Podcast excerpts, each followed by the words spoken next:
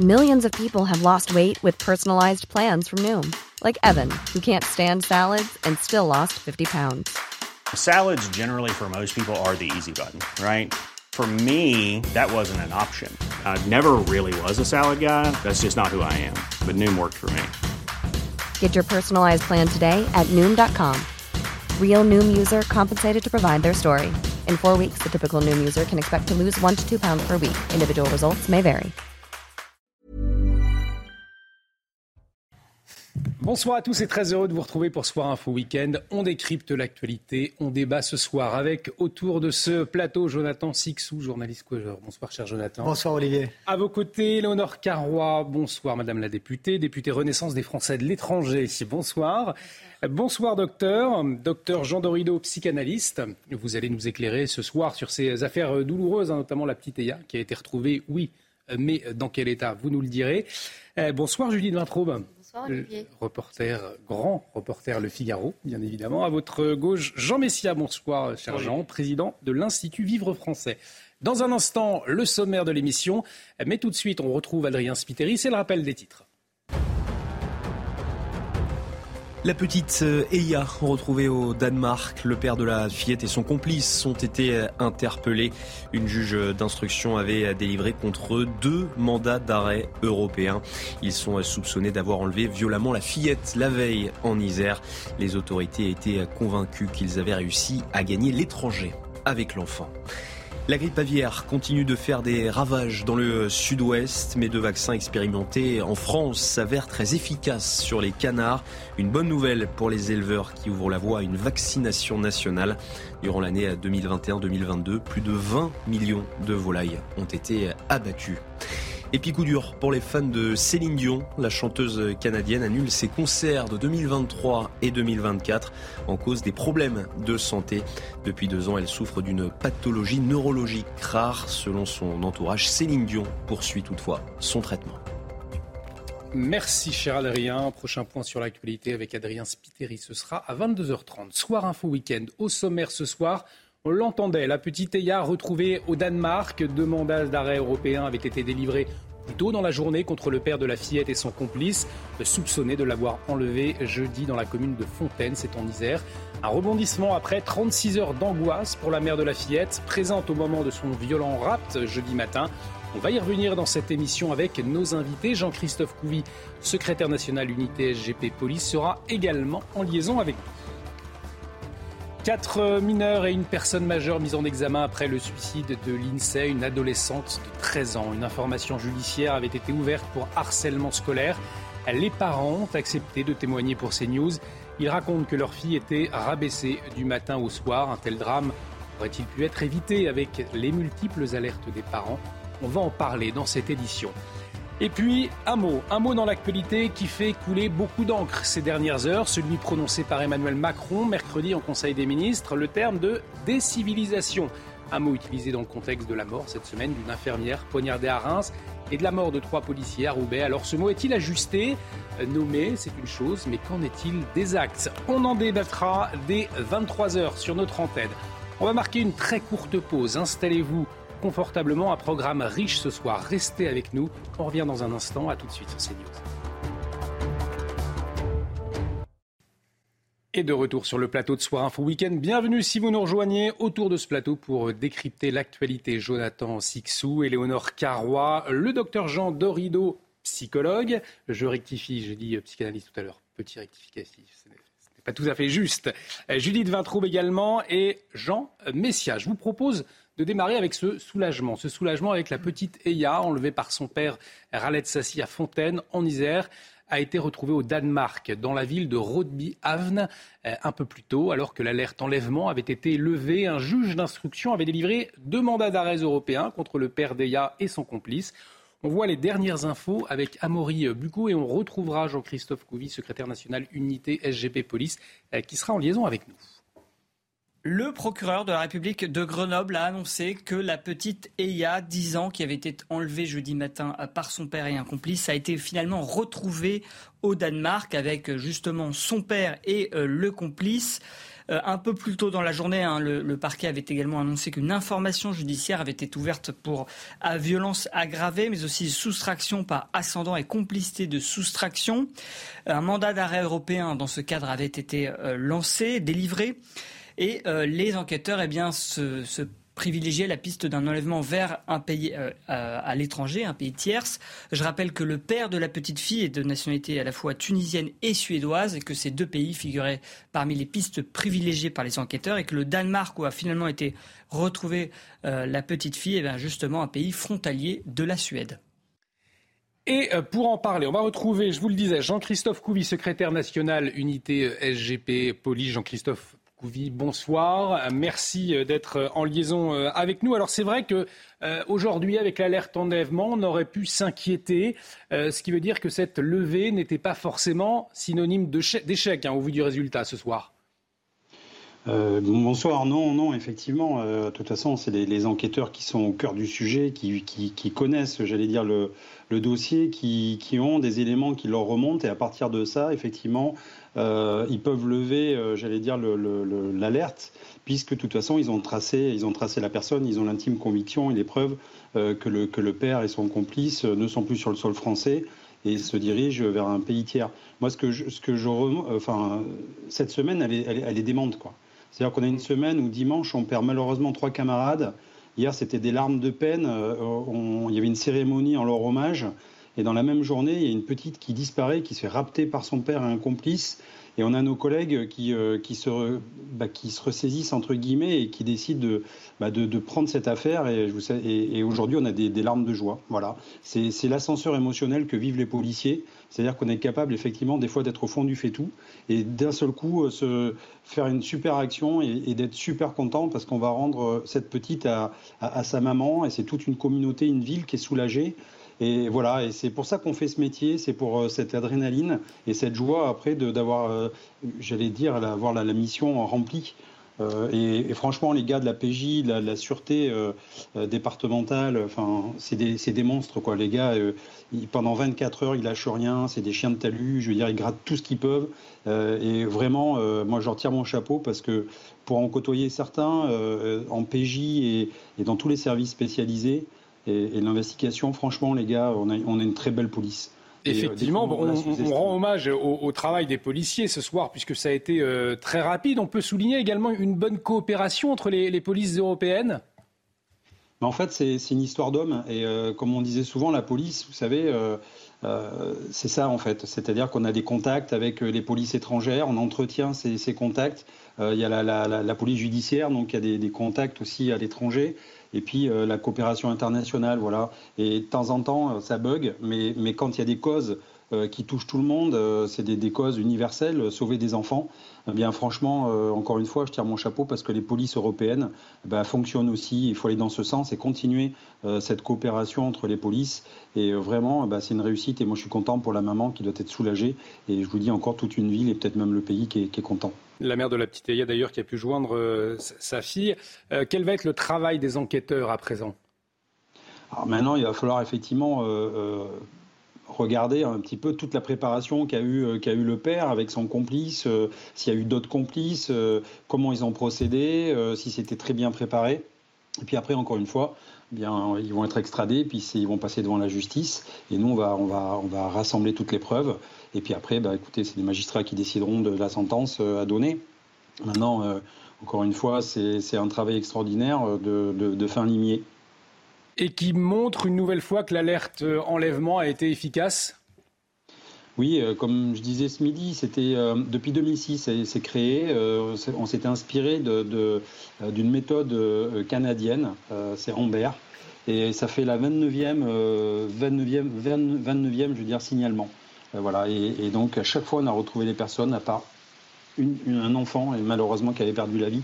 je veux dire, il y a on était à 96 ou 97% de, de, réussite et on voit bien que c'est un système qui marche bien parce que d'un seul coup, euh, je veux dire, tout un pays et, trace et, peut justement apporter des, indices aux enquêteurs. Là, il y avait 70 appels avec des, indices. Et vous savez, quand, c'est comme ça, en fait, bah, vous, vous faites des petites cellules et chaque, chaque indice euh, c'est un scénario et ce scénario-là, il va jusqu'au bout. On essaie de fermer les portes, savoir si c'est un tuyau percé entre guillemets ou si ça va déboucher sur euh, sur une autre information qui va nous guider euh, et, on, recroise en fait les infos et c'est comme ça qu'on réussit à, retracer un petit peu le cheminement de la personne et puis et resserrer le filet, notamment entre la frontière danoise et suédoise. Vous restez avec nous, Jean-Christophe Couvi. En tout cas, euh, dans l'Isère, eh bien, c'est le soulagement, et même au-delà, hein, dans, toute la France. Je vous le disais, la mère de la petite Eya a pu joindre sa fille.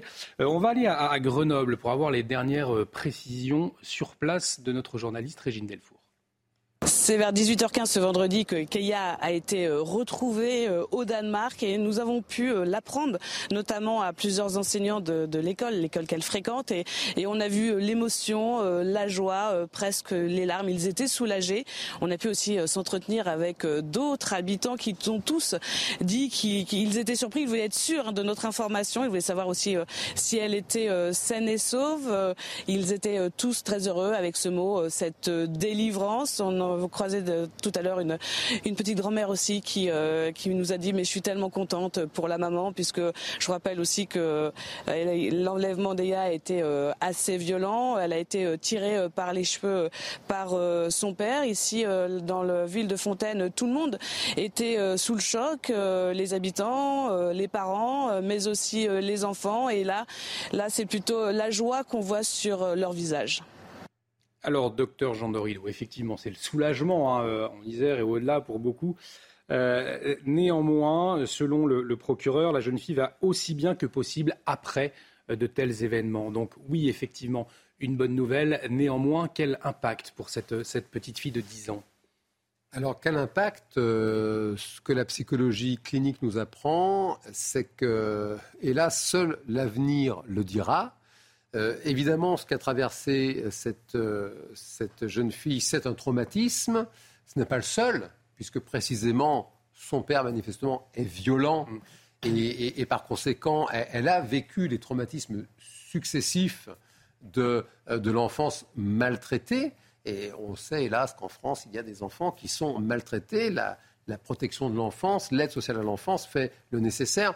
Donc, elle, aujourd'hui, elle est en situation de traumatisme et la question, ça va être la question de euh, sa euh, résilience. Voilà. Est-ce qu'elle va réussir avec l'aide de son entourage, l'aide de sa mère, de sa famille, de ses amis, de tout cet écosystème qui existe déjà aujourd'hui autour d'elle et puis qui va peut-être se renforcer? Est-ce est que les conditions de la résilience vont être réunies pour permettre à la jeune Eya de, traverser cette épreuve et d'en ressortir euh, plus forte. Et là-dessus, sur la résilience, les données euh, de la science aujourd'hui, c'est qu'il il y a des facteurs extérieurs qui, euh, qui favorisent la résilience, qui aident la résilience.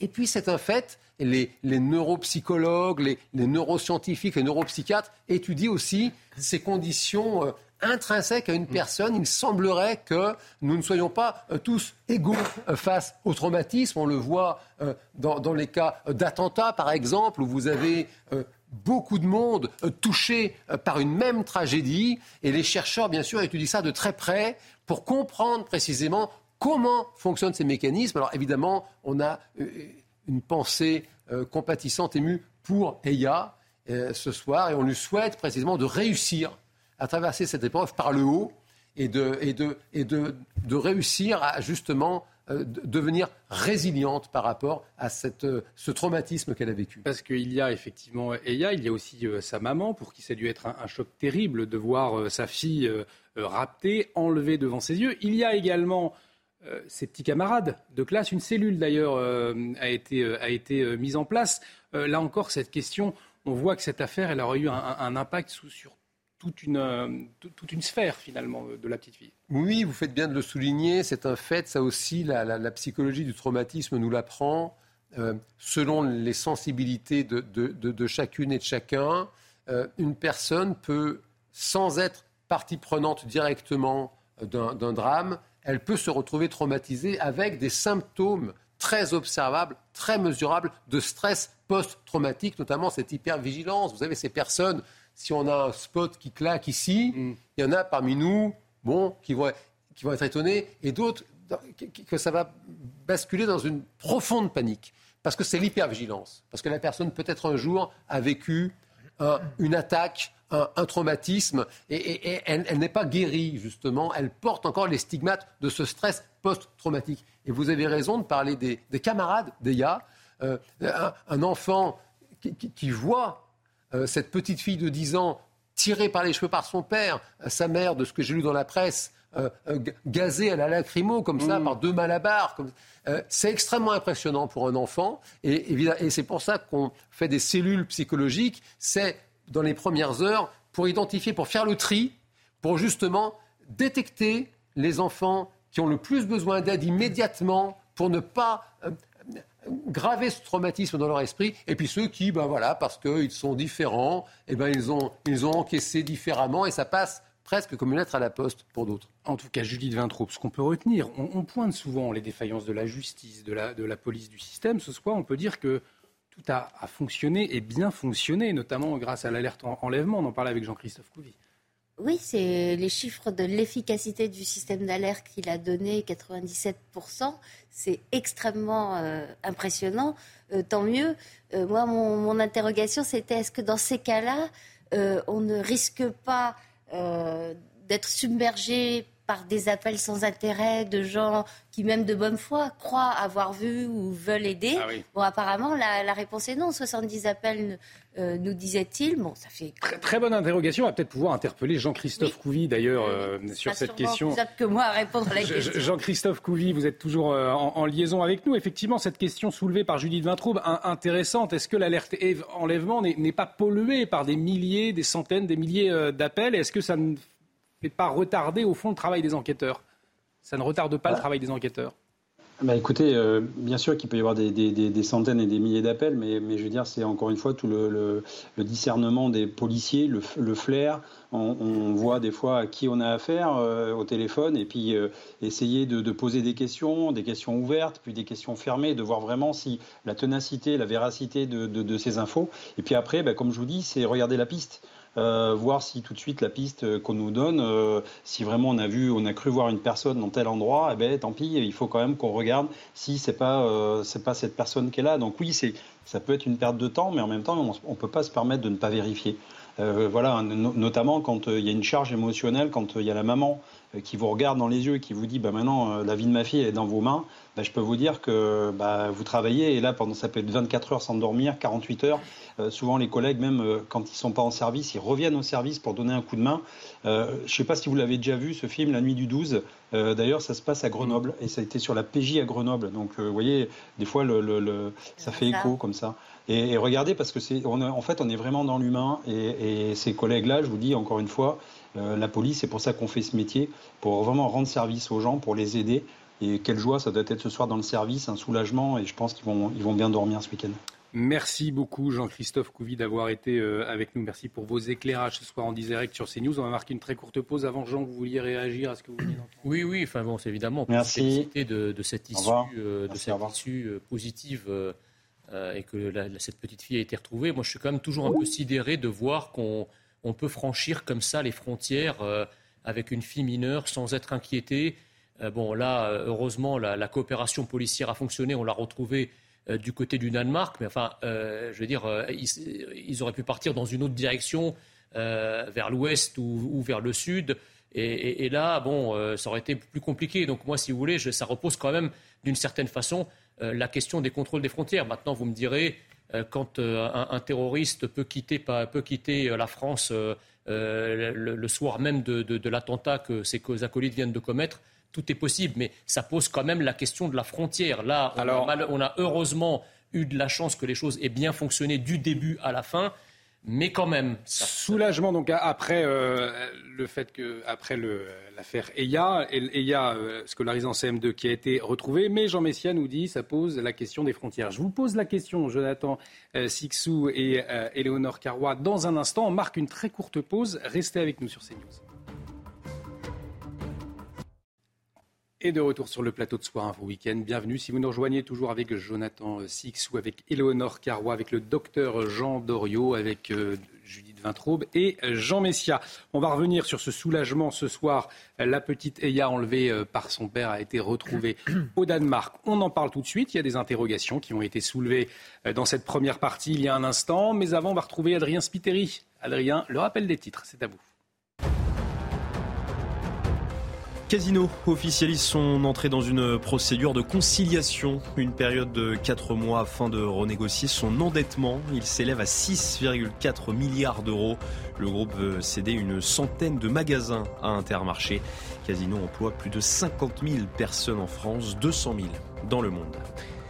2022 a été une année record pour les jeux d'argent. Près de 13 milliards ont été joués au total en France, soit une hausse de 20% sur un an. En cause notamment la réouverture totale des casinos après deux années difficiles avec la pandémie de Covid-19. Et puis scène surréaliste en Corée du Sud aujourd'hui, un passager d'un avion a ouvert une issue de secours en plein atterrissage. L'appareil approchait de la piste de l'aéroport international de Daegu. L'incident n'a pas fait de victimes mais a provoqué des difficultés respiratoires chez certains passagers. L'auteur des faits a été transporté au poste de police. Et dans l'actualité également, bien évidemment, ce soulagement ce soir, la petite Eya, enlevée par son père Alet Sassi euh, à Fontaine en Isère, a donc été retrouvée au Danemark. Euh, je vous propose d'écouter euh, Franck Loyer, qui est le, maire de Fontaine, justement. Il réagissait en fin d'après-midi. Écoutez-le. Ce matin, je me suis rendu à l'école d'EIA.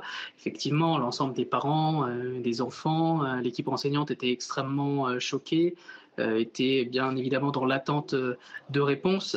Euh, donc c'est toute une ville finalement qui était, qui était dans l'angoisse et de, de savoir aujourd'hui cette bonne nouvelle. Alors ça me rassure bien sûr à titre personnel, mais je sais aussi que l'ensemble des enfants de l'école, l'ensemble des parents d'élèves euh, sont aussi rassurés. Et c'est également aussi important puisqu'ils vont pouvoir passer un bon week-end et, retrouver IA dans, dans, quelques jours sûrement. Donc euh, voilà, c'est un soulagement immense pour toute la communauté et la ville de Fontaine. Donc euh, on a hâte maintenant de retrouver la maman et la fille ensemble et de les voir à nouveau dans notre école le soulagement donc pour l'Isère et, au-delà, on en parlait, et puis des, des questions aussi qui ont été soulevées, notamment par vous, euh, Jean Messia. Madame la, députée, je vous laisse lui répondre. Effectivement, euh, cette interrogation, comment se fait-il que ce père de famille, avec son complice, ait pu rouler euh, jusqu'au Danemark, donc traverser plusieurs frontières?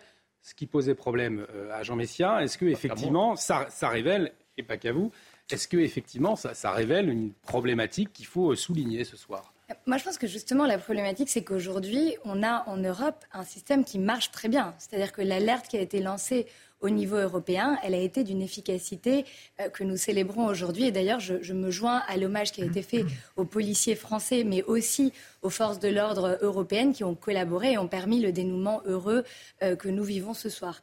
Après, moi, la question que je me pose, c'est la question de, la parole euh, des femmes, de la crainte qu'elles pouvaient avoir. Parce que ce que j'ai lu, en revanche, c'est que la mère d'Eya avait euh, cette crainte de son conjoint, de son ex-conjoint, euh, était euh, dans sa voiture à guetter sa fillette. Donc c'est quelque chose qui, quelque part, était peut-être prévisible, aurait pu être évité si on accordait une importance plus forte, plus grande à la parole des femmes qui sont dans cette situation de détresse. Donc moi, c'est plutôt ça qui m'interroge. Et en tant que députée des Français de l'étranger, donc de la zone Amérique latine et Caraïbes, les enlèvements d'enfants par des conjoints sont malheureusement quelque chose euh, je ne vais pas dire de fréquent, mais quelque chose mm. qui arrive avec une certaine régularité. Alors c'est régi par un certain nombre de conventions internationales, la Convention de la Haye, la Convention de l'ONU, etc. Il y a des règles de droit assez strictes qui s'appliquent. Dans le cadre européen, heureusement que nous avons l'Europe et heureusement que ces systèmes-là marchent, mais euh, ça n'est pas le cas partout dans le monde. Et c'est vrai que la question de déjà la parole euh, des femmes, l'attention qu'on leur prête et ensuite, euh, ces questions de, euh, de, conflits familiaux transfrontaliers euh, sont des questions extrêmement délicates et qui nécessitent qu'on y réponde. effectivement, selon le parquet, le père était suspecté d'avoir été violent hein, avec cette mère de famille dans le passé. Jonathan Sixou, qu'est-ce que vous retenez ce soir? Effectivement, ce problème des frontières, ce problème de faille peut-être dans l'accompagnement de cette mère de famille qui avait été, selon le parquet, violentée hein, dans le passé. Oui, cette affaire euh, touche euh, effectivement plusieurs des points que, vous citez, celui que vous pointé en état. là où ce que dit Jean concernant les, frontières, et même si c'était des frontières extra-européennes, il y aurait eu quand même un, un, problème, et on le voit avec d'autres cas parce que ça arrive on parle là quand même du père de, la fillette qui pourrait être en possession de ses papiers d'identité, carte d'identité, passeport, et donc en tant que... que, que, ah bah non, si, si, vous faites, si, vous faites, une alerte enlèvement et que vous prévenez tous les postes frontières qu'il y a quelqu'un qui, a une petite qui a été... Voilà. L'alerte est faite. L'alerte enlèvement, elle n'est pas simplement faite parce qu'il y a l'Europe. Hein. Si on il y a que des... Schengen, ça se passe dans Schengen, la liberté mm. de circulation des biens euh, et, des personnes. Euh, ça laisse aussi bien circuler euh, des eurotouristes que des terroristes, que des pères qui kidnappent leurs propres enfants. c'est un désastre, d'accord. Sur ce point, Schengen, Schengen je, suis critique à bien des égards de l'Union européenne et cette construction politique qui devient un peu folle. Mais en ce qui concerne Schengen, on peut voir qu'il y a quand même énormément d'avantages aussi. en revanche, là où la question se pose, c'est effectivement cette politique euh, ça n'est pas tant une politique familiale qu'une euh, écoute, je ne sais pas quel terme précis pouvoir euh, donner à, cette situation, des femmes qui sont dans des situations particulièrement délicates, des maris, des ex-maris violents. Heureusement, tous ne vont pas jusqu'à enlever, le kidnapper et avec une telle démonstration de violence physique leurs propres enfants. Mais si vous voulez, il y a aussi, pardon de le dire comme ça, c'est du moins à titre personnel, de hmm. cette façon-là que je le vis, sur ce type d'affaires précis, une certaine dose de fatalité. J'entends par fatalité que vous ne pourrez pas, sauf si il y a une condamnation de justice et qu'un mari violent est euh, euh, en prison ou est écarté avec un bracelet, etc., de son ex-conjointe, vous ne pouvez pas empêcher euh, des êtres humains d'être méchants. Vous ne pouvez pas empêcher un père d'être violent vis-à-vis de son enfant, malheureusement. Vous ne pouvez pas empêcher un conjoint, malheureusement, euh, de, de, de, de, frapper son conjoint, sa conjointe. Quand je dis vous ne pouvez pas, vous ne pouvez pas. Je parle, quand je dis, pardon, je finis pour être clair, qu'il n'y ait pas de méprise. vous dites vous ne pouvez pas, c'est que vous, ne, vous pouvez le faire légalement, juridiquement, le droit vous permet, et heureusement, euh, comme nous en, nous en avons la possibilité d'empêcher cela. Mais là, je parle de la nature humaine. Et c'est en ça que je parle de fatalité. C'est la nature humaine et le droit est là pour, là pour l'empêcher. à 100%, mais vous pouvez améliorer. Ah oui. Bien sûr, mais c'est bien pour ça que le droit existe et permet d'encadrer effectivement une nature humaine faillible. Docteur, justement, votre, votre regard sur cette, cette fatalité évoquée par Jonathan Sixou, la nature humaine a une part d'ombre, par mauvaise, et on ne peut rien y faire. Alors, que, la, violence soit, présente à l'intérieur de chacune et de chacun, oui, c'est un fait. Le bon sauvage, c'est un mythe philosophique.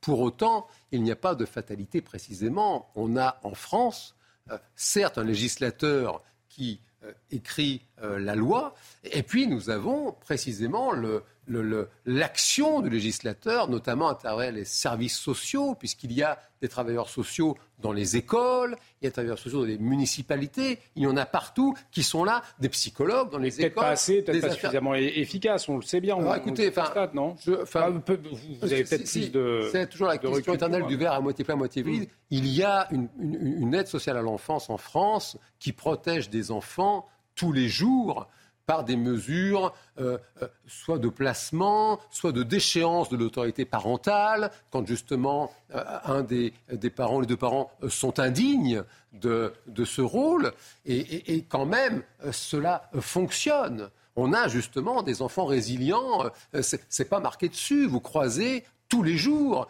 des personnes qui sont passées euh, par, euh, par des maisons euh, d'enfants à caractère social, des MEX, qui sont passées par, par des foyers, par des familles d'accueil, qui ont fait des études, qui ont surtout avec des bonnes situations, qui deviennent des parents aimants mm. et bienveillants. Donc, je, je, oui, il y a de la violence, certes, hélas, et, en même temps, non, il n'y a pas de fatalité. Et oui, c'est un fait que collectivement, c'est le travail justement de notre collectivité, c'est de faire en sorte qu'il n'y ait aucun enfant maltraité et, que les personnes les plus faibles soient euh, protégées des brutes. Jean Messia, vous voulez réagir? Bah, je, veux réagir et, faire justice un petit peu de, de ce que, que j'ai entendu tout à l'heure. La coopération policière, on n'a pas attendu ni l'Union européenne, ni encore moins Schengen euh, pour qu'elle existe. Vous savez, Interpol existe depuis 1923. Hein. donc bien avant l'Union européenne, il y avait déjà une coopération policière. Par contre, avant l'Union européenne, avant Schengen, il n'était pas possible de franchir la frontière euh, lorsque vous aviez un mandat d'arrêt national ou en tout cas une alerte à enlèvement national. Vous ne pouvez pas franchir la frontière. Donc c'est plutôt ça, ça qui change. La deuxième chose, c'est que ce dénouement heureux ne doit pas non plus masquer euh, les, plusieurs cas, si vous voulez, d'enlèvement d'enfants à l'étranger euh, où là, c'est beaucoup plus compliqué de ramener les enfants. Je parle notamment des enfants qui sont enlevés de l'autre côté de la Méditerranée, voire dans des pays étrangers, en Amérique latine, euh, dans, les pays, dans, les pays de l'Est, au-delà de, l'Union européenne. C'est très compliqué, une fois qu'ils sont dans des pays euh, comme ça, de les ramener. Et très souvent, d'ailleurs, il y a aussi un aspect culturel. Ça concerne surtout les petites filles. Suivez mon regard. Au-delà de ce, cas dont il faut évidemment se réjouir, parce qu'à chaque fois qu'un enfant est, rendu à sa mère, euh, tout le monde ne peut qu'applaudir, il ne faut pas simplement que ce soit l'arbre qui cache la forêt. Il y a encore d'autres drames à régler. Et je pense que la protection d'une nation, c'est aussi savoir se protéger contre ce type de délit. Je vous propose de profiter euh, de la présence du docteur Jean Dorido pour aborder euh, un autre sujet là aussi douloureux, celui du harcèlement scolaire, avec ce, terrible drame, puisque euh, quatre mineurs ont été mis en examen pour harcèlement scolaire et ont conduit au suicide après le décès de l'INSA. La collégienne de 13 ans s'est donné la mort le 12 mai dernier dans la commune de Vendin-le-Vieil. Euh, c'est ce qu'a annoncé euh, le procureur de Béthune dans un communiqué. Une personne majeure a été mise en examen pour menace de mort. Euh, a-t-il ajouté, précisant que les cinq personnes avaient été placées sous contrôle judiciaire conformément aux réquisitions du parquet. On va écouter euh, les témoignages poignants de la mère et du beau-père de l'INSEE, des témoignages recueillis par Jeanne Cancard et Jean-Laurent Constantini. Le récit est signé Vincent Fandège. Sur les grilles du collège, des messages par dizaines et des photos pour rendre hommage à l'INSEE. Cette adolescente de 13 ans a mis fin à ses jours le 12 mai dernier après avoir alerté sur le harcèlement dont elle était victime. Moqueries, menaces et même agressions qu'elle a subies pendant des mois, que racontent aujourd'hui sa mère et son beau-père. Il l'a rabaissé constamment, du lundi matin jusqu'au dimanche soir, et puis c'est C'était un engrenage, constamment, constamment, jour et nuit. Euh. Mais pour elle, c'était une habitude. Moi, c'est pas grave, euh, j'ai l'habitude. Des faits récurrents qui ont poussé ses parents à porter plainte à deux reprises. L'établissement et le rectorat étaient également au courant de la situation de la jeune fille, pas assez prise en compte selon eux, et à laquelle ils ont assisté impuissants. Est-ce qu'un jour vous étiez imaginé que l'INSEE pouvait en arriver là? Jamais, parce que par son caractère, elle ne nous laissait pas trop paraître, peut-être pas pour nous, nous inquiéter, nous contrarier. L'INSEE nous en parlait. Et euh, j'ai fait mon possible, j'étais tout le temps derrière elle et il a fallu vraiment euh, d'un petit temps pour que ça arrive en fait. Nous, elle nous a montré le sourire le jour-là et on s'est pas rendu compte. Depuis le 12 mai dernier, la vie de cette famille s'est arrêtée. On cherche partout après elle, on ne sait plus. On est complètement perdu. C'est pas l'INSEE qui s'est suicidé, on a tué ma fille.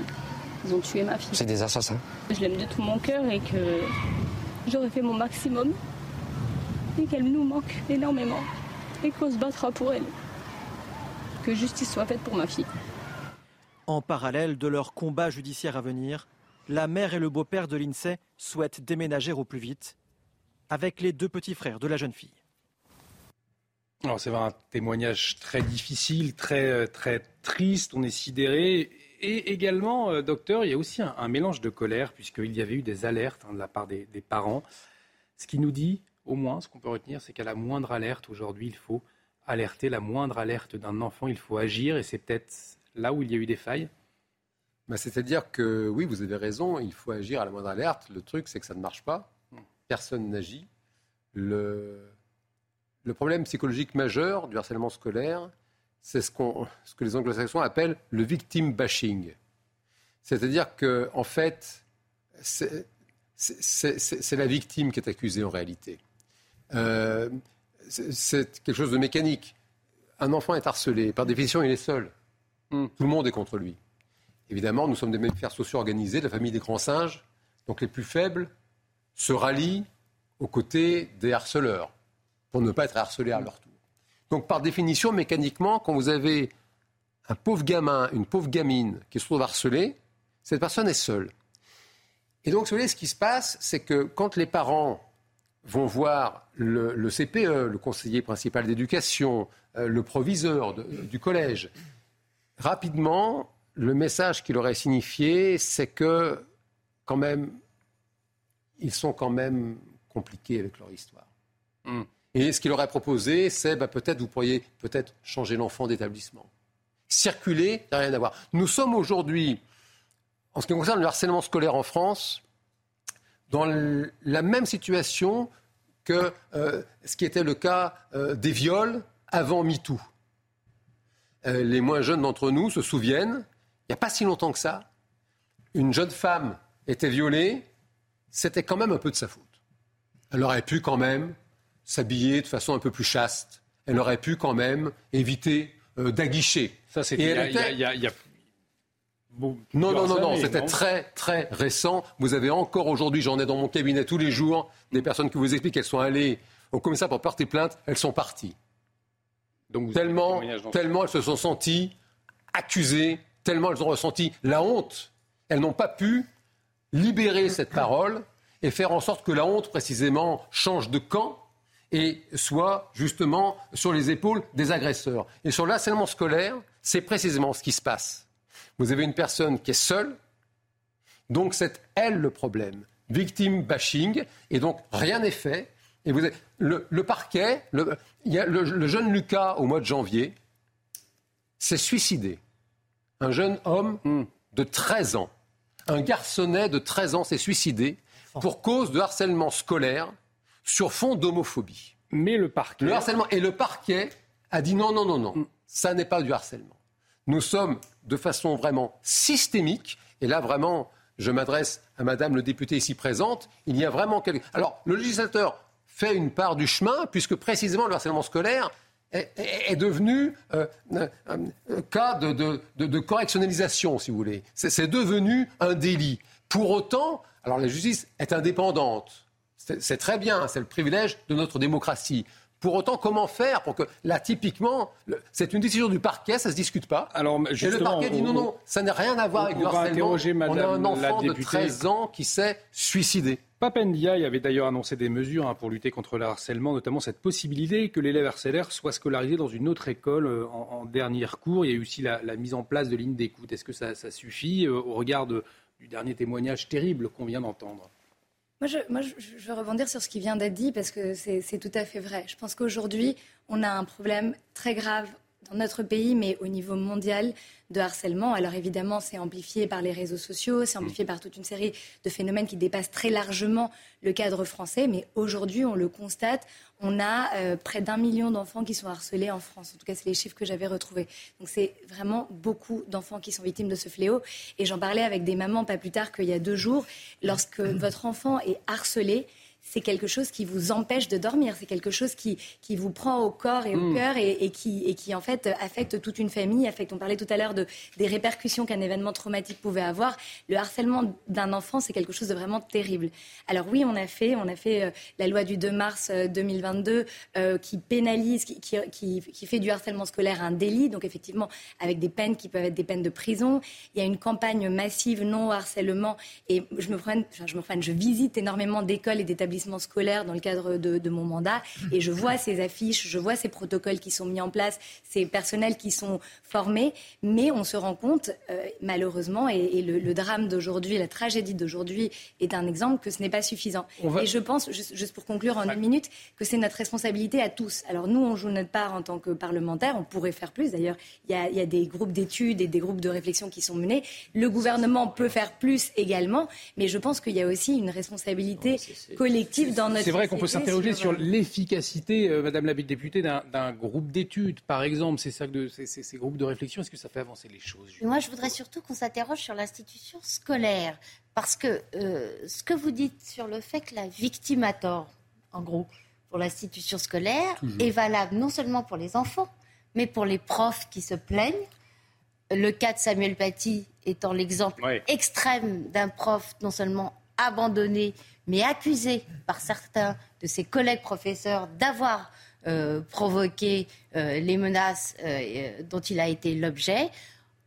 En règle générale, ce qui, ce, qui, régit le fonctionnement de l'institution, c'est toujours le pas de vague.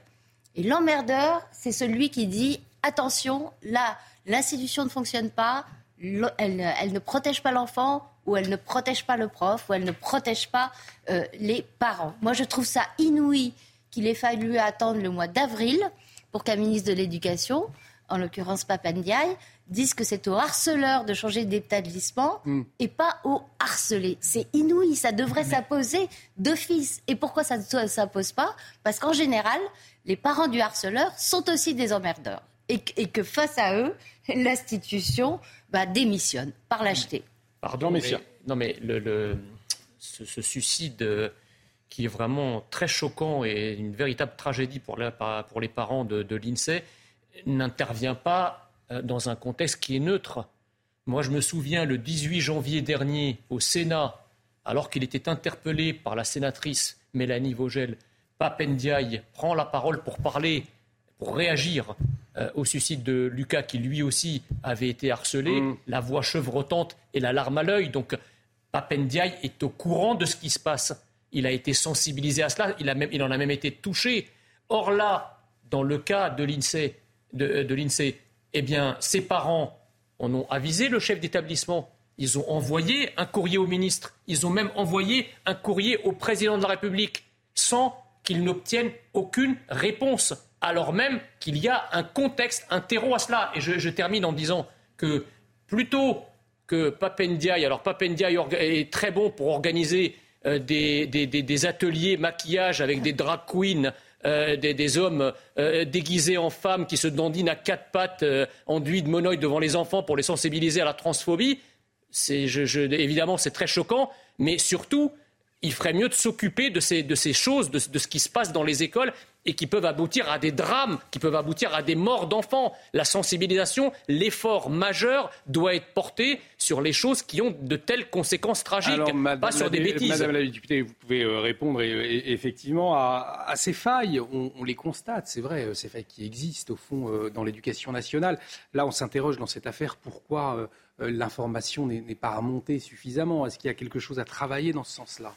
Alors moi, je ne vais pas répondre aux propos caricaturaux qui viennent d'être tenus. En revanche, comme je le disais, il y a. Les ateliers de drag queen, c'est caricatural ce, que, ce, que, vous dites de manière générale, on pourra avoir un, autre débat, mais, je ne répondrai pas à ce... À un moment, madame, il faut choisir ses causes. Attendez, attendez, Il faut choisir ses causes. Ne me pas, je vais juste répondre à la question. Ce que je dis, c'est qu'il y a un problème de harcèlement scolaire, que ce problème est en train d'être traité par la voie législative, qu'il est en train d'être traité aussi par la formation des enseignants. Vous êtes en train de parler comme si d'un claquement de doigts, on pouvait régler un problème qui est endémique et vraiment structurel, et vous l'avez dit à très juste titre, madame, qui, euh, qui a quelque chose à voir avec aussi l'institution scolaire aujourd'hui. Je pense que la conscience aujourd'hui de ce problème est là et on l'a vu et on le voit parce que justement ces, ateliers, comme vous les appelez, ou ces, actions sont là et elles ont une certaine efficacité. Mais clairement, il faut aller plus loin, il faut aller plus fort et je pense que la pénalisation de ces actes est quand même un signal extrêmement fort. En faisant des groupes de travail. Extrêmement fort. Et c'est de la loi. On n'a pas entendu sur ce thème, effectivement. Est-ce que vous, vous soulignez peut-être des failles ou effectivement il, va falloir du temps beaucoup de prise de, conscience de la part des professeurs, de la part des élèves, et ça va durer des années ça fait déjà beaucoup trop de temps que nous attendons. Julie, tu as parfaitement raison de, rappeler ce, temps long et, ces, tous ces événements euh, tragiques. Il y a beaucoup trop d'enfants qui se suicident. On se rend compte de ce que l'on commande tout de même, un suicide d'un enfant, parce que 13 ans, c'est un petit garçon. C'est 13 euh, ans, c'est une petite fille. Euh, pardon, en, en l'occurrence, c'était Lucas qui, hein, qui, avait le même âge, euh, on, a affaire à des petits enfants. Euh, c'est dramatique. Donc ce, ce, type d'affaire, si vous voulez, est un drame humain et révèle quoi? C'est l'autre côté de, la médaille. C'est le, c'est un drame pour un enfant et c'est l'échec des adultes parce que les enfants ne vivent pas seuls, euh, livrés à eux-mêmes dans, dans, dans dans, des villes ou dans des écoles autogérées. Ils sont encadrés par des adultes du matin au soir, à la maison et à l'école.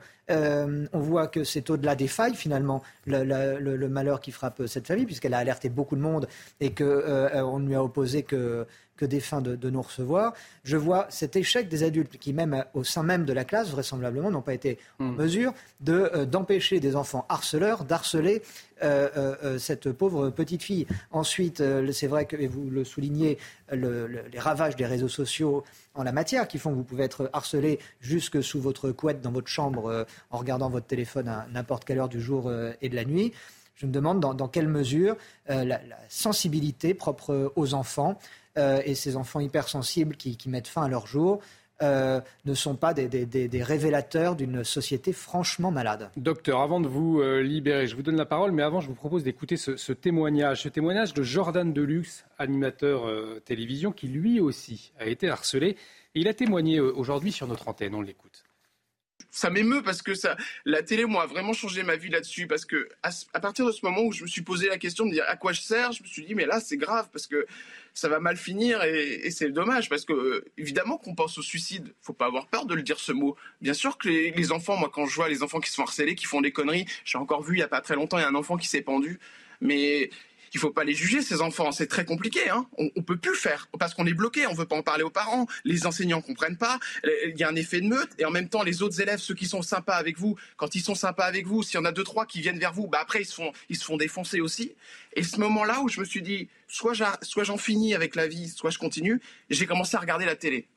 Et je regardais des trucs comme euh, l'émission de Jean-Marc Morandini, je me rappelle, le soir. Je rentrais pour voir l'émission de Jean-Marc, parce qu'il y avait des petits plateaux, il y avait des personnalités qui venaient. L'émission de Mireille Dumas, Vie privée, vie publique. L'émission de Marc-Olivier Fogiel, parce que j'aimais bien. Ils racontaient leur vie. Il y avait, et, c'est là que je me suis dit, ah bah ces gens connus là, ils ont l'air d'avoir une belle vie. J'aimerais bien être comme eux finalement. Et donc du coup, je me suis mis là-dedans, si vous voulez. Vous voyez, Michael, j'ai réfléchi à ça. Je me suis dit, ah bah je vais regarder la télé, je vais apprendre la vie euh, de Fabrice Lucchini, et je me suis réfugié là-dedans. Il n'y avait plus que ça dans ma tête. Je pensais qu'à ça tous les jours.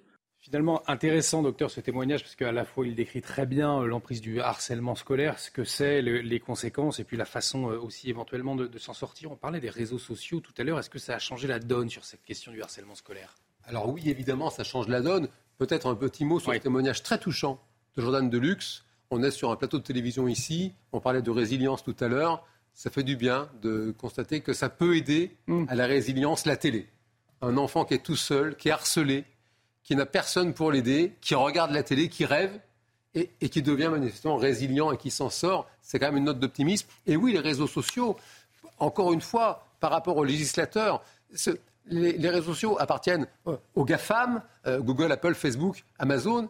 Et, si vous voulez, ils ont une capacité. Ce sont des individus comme vous et moi qui ont tout pouvoir. On a vu un président des États-Unis qui avait, je crois, 80 millions de followers en, un, un, de doigts, terminé, banni euh, de Twitter.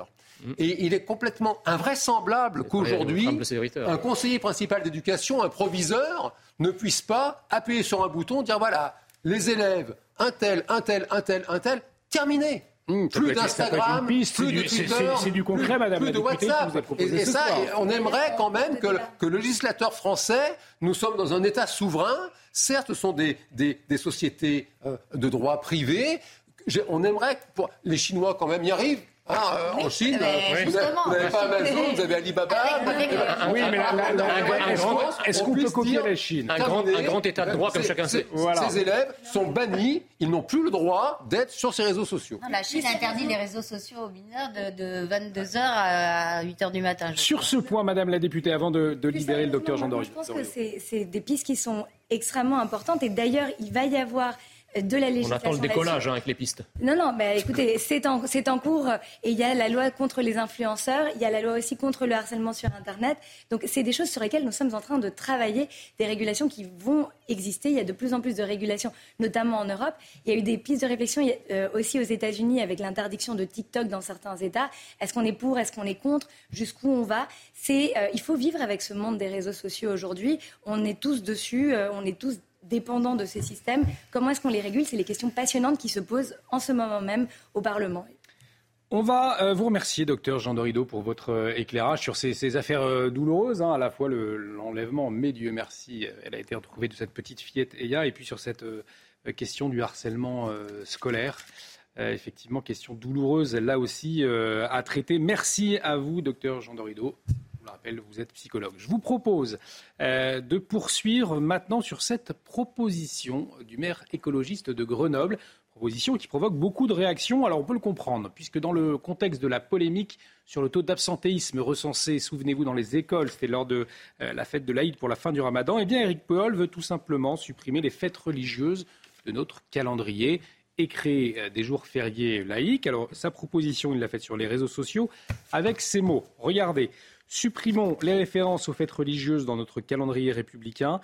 Déclarons fériés les fêtes laïques qui marquent notre attachement commun à la République, aux révolutions, à la commune, à l'abolition de l'esclavage, aux droits des femmes ou des personnes LGBT.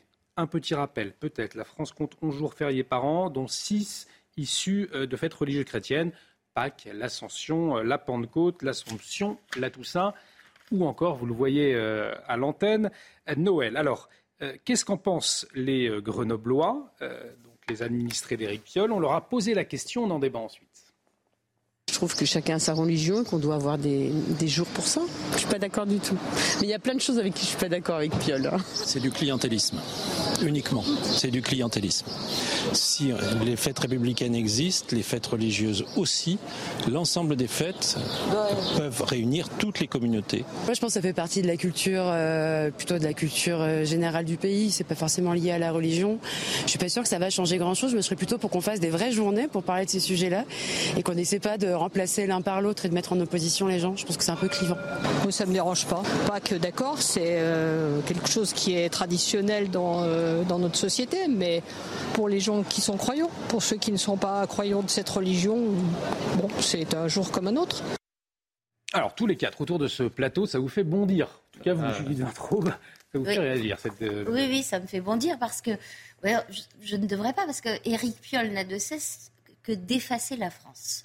Éric Piolle est quelqu'un qui pense philosophiquement que les frontières n'ont pas lieu d'être. Euh, il a montré euh, à plusieurs reprises qu'il était euh, hostile à toute tentative de maîtrise de l'immigration, en allant au col de l'échelle, en, faisant Cédric Héroux, vous savez, le, mm. passeur de, de migrants citoyens de Nord de Grenoble. Il ne croit pas à la nation, il ne croit pas à, l'identité culturelle euh, des Français.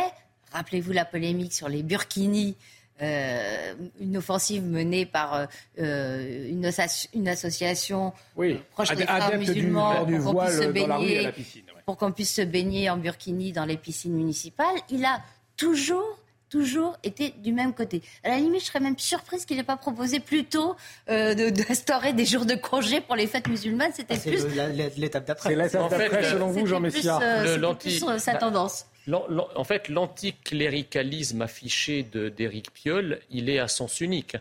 C'est-à-dire qu'il il, il n'est là que pour lutter contre les racines chrétiennes et le catholicisme de manière générale. C'est là. C'est le catholicisme qui est visé. Ben, ben, attendez, lorsque, mais c'est, en fait, on peut généraliser ce raisonnement à toute la gauche. C'est-à-dire que pour la gauche, le concept de la laïcité n'est qu'un bélier qui vise à abattre les derniers vestiges euh, des racines chrétiennes de la France. En revanche, cette même gauche n'oppose jamais la laïcité comme un bouclier à toutes les offensives et à tous les irrédentismes alter-identitaires, notamment euh, islamiques, qui veulent s'exprimer dans l'espace public. Donc Éric Piolle veut, enlever les fêtes chrétiennes du calendrier, mais il autorise effectivement un vêtement religieux dans ses propres euh, piscines municipales, si vous voulez. Donc c'est là où, c'est vraiment euh, quelque chose d'assez choquant. C'est-à-dire que euh, il, veut en réalité abattre la France. Parce que quand vous, je ne sais pas si on va passer son tweet, mais dans le tweet qu'il a écrit, quand on, on, va le revoir, quand on voit ce qu'il veut supprimer en fait et ce, ce qu'il veut, mettre à l'honneur, il veut donc supprimer les fêtes religieuses. il veut mettre les fêtes laïques qui marquent notre attachement commun à la République, aux révolutions, à la commune, à l'abolition de l'esclavage, aux droits des femmes ou des personnes LGBT. Il veut supprimer donc la référence aux fêtes religieuses. Ça tombe bien, les fêtes religieuses en France qui sont fériées en tout cas ne sont que chrétiennes.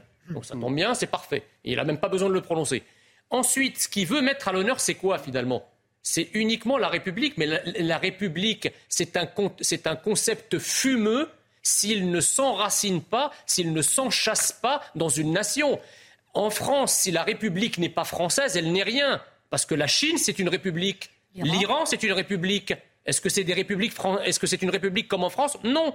Donc en fait, la République a été faite par un peuple, a été accouchée par un peuple qui est le peuple français, dont Éric Piolle veut et milite pour le remplacement. C'est en cela qu'il veut ouvrir grandes les vannes de l'immigration pour effectivement opérer et faire de la place, opérer un remplacement de population et faire de la place à de nouvelles identités. Sauf que le jour où ces nouvelles identités seront majoritaires, ce n'est pas, pas les, des religieuses chrétiennes qu'il va vouloir supprimer. Il va vouloir supprimer des fêtes religieuses musulmanes et je doute qu'à ce moment-là, les, les, musulmans majoritaires en France à ce moment-là accepteront une telle idée. Alors, on va voir tout cela avec Éléonore Carbois. On va vous poser la question dans un instant également, euh, Jonathan Sixou. Je, je vous interroge dans un instant, mais il est 23 heures passées de 1 minute. On a un petit peu de retard pour vous retrouver Adrien Spiteri. Le rappel des titres. La petite Eya, retrouvée au Danemark, le père de la fillette et son complice ont été interpellés. Un juge d'instruction avait délivré contre deux mandats d'arrêt européens. Ils sont soupçonnés d'avoir enlevé violemment la fillette la veille en Isère. Les autorités étaient convaincues qu'ils avaient réussi à gagner l'étranger avec l'enfant. Le nombre de chômeurs a augmenté très légèrement en avril, plus 0,3% par rapport au mois précédent. Cela représente 9200 demandeurs d'emploi en plus, selon les chiffres du ministère du Travail publiés aujourd'hui. Au total, le mois dernier, il y avait 3 12 300 personnes inscrites à Pôle emploi en catégorie A. Et puis des résidus de pesticides présents dans les sols en France. C'est le résultat d'une étude menée par l'INRA et l'Université de Bordeaux. 98% des sites étudiés présentent au moins une substance. Au total, 67 molécules différentes ont été retrouvées, principalement des fongicides et des herbicides. Merci mon cher Adrien, Adrien Spiteri, qu'on retrouvera à 23h30. On continue donc de parler de cette proposition du maire écologiste de Grenoble, cette proposition qui provoque beaucoup de réactions, notamment euh, sur ce plateau. On va peut-être revoir hein, ce tweet d'Éric Piolle. Euh, voilà ce qu'il dit. Supprimons les références aux fêtes religieuses dans notre calendrier républicain, déclarons férié les fêtes laïques qui marquent notre attachement commun à la République, aux révolutions, à la commune, à l'abolition de l'esclavage, aux droits des femmes ou des personnes LGBT. Madame la députée, est-ce qu'on n'est pas un peu dans une idéologie woke qu'on voit de plus en plus présente dans notre société et au fond qu'incarne, euh, qu'incarnerait Eric Piolle? Moi, ce que je vois, c'est qu'on est tous en train de commenter un tweet. Et on parlait des réseaux sociaux et du fait qu'on leur donne beaucoup trop d'importance. Et je trouve que là, en l'occurrence, on est en train de passer beaucoup trop de temps sur un sujet qui, à mon sens, n'en est pas un. C'est quelqu'un qui une proposition qui veut faire de maire, de, du, oui, mais c'est c'est pas une proposition écolo. C'est pas une proposition, c'est un c'est un tweet. Ok, remettons les choses là où elles devraient être. Et c'est quelqu'un qui veut faire. En, tout cas, ça révèle, ça révèle néanmoins sa pensée. Il y a des maires aujourd'hui en France qui pensent cela, donc ce n'est pas rien. Peut-être, mais qu'ils le fassent sous cette forme-là et qu'on passe autant de temps à commenter ce qu'il voulait à dessein faire être un buzz, moi je trouve ça un peu déplorable. Si, Marine Le Pen avait fait un tweet qui vous, avait déplu, je peux vous dire qu'on en parlerait pendant, deux, pendant deux jours. Dans tous les cas, le fait d'être là à commenter, à chroniquer sur les tweets, je trouve ça, et je rejoins le sujet qu'on était en train d'évoquer avant sur cette importance croissante des réseaux sociaux, je trouve que c'est déplorable. Après, c'est dommage que euh, cette question-là soit finalement un buzz où lui a envie effectivement d'afficher euh, quelque chose, une, volonté effectivement de supprimer les fêtes religieuses, que euh, vous l'attrapiez au vol en disant bah, finalement il va aller plus loin, donc on est dans le grand remplacement.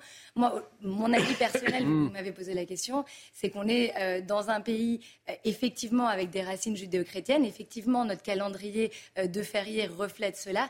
Après, une société, c'est pas quelque chose de figé. Une société, ça évolue. Les évolutions, elles se font de manière progressive en prenant en compte les différentes. Ça veut dire que ça ne choquerait pas de d'ouvrir un débat Pourquoi pas Qu'à un moment donné, on repense. Pourquoi on fête aujourd'hui le 1er mai Pourquoi on fête le 8 mai euh, Est-ce que c'est important pour moi Effectivement, ça l'est. Euh, non, en l'occurrence, je, ne souhaite pas répondre à vos non, questions. Non, mais si, parce que c'est très important. Non, non, mais Comment je, vous, vous, dites pas comme ça qu'on construit le débat. Moi, je peux vous poser beaucoup de questions aussi. Non, non, mais parce que je m'interroge.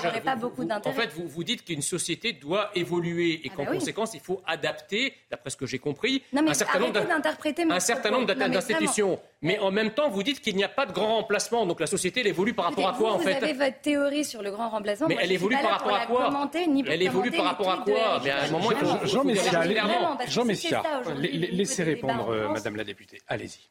Non, non, mais moi j'en ai fini. Tout ce que je voulais dire, c'est qu'aujourd'hui on commente un tweet qui, à mon sens, euh, n'a pas beaucoup de valeur et que pourquoi pas euh, discuter de cette question de la pertinence de notre calendrier des, fériés de manière générale, pas sur les fériés religieux, mais en général, pourquoi est-ce qu'on ne travaille pas tel jour et on travaille tel autre jour, la Pentecôte, etc. Pourquoi pas? Mais vraiment, aujourd'hui, je trouve que c'est un débat qui n'en est pas un et c'est un commentaire de tweet. Jonathan Sixou, on ne vous a pas entendu sur ce sujet. Est-ce que déjà ce tweet n'est qu'un tweet d'Éric Piolle et on, on attache trop d'importance ou au contraire, euh, ça révèle, ça révèle un, fait qu'on a besoin de souligner ce soir Sur la forme d'abord, le tweet.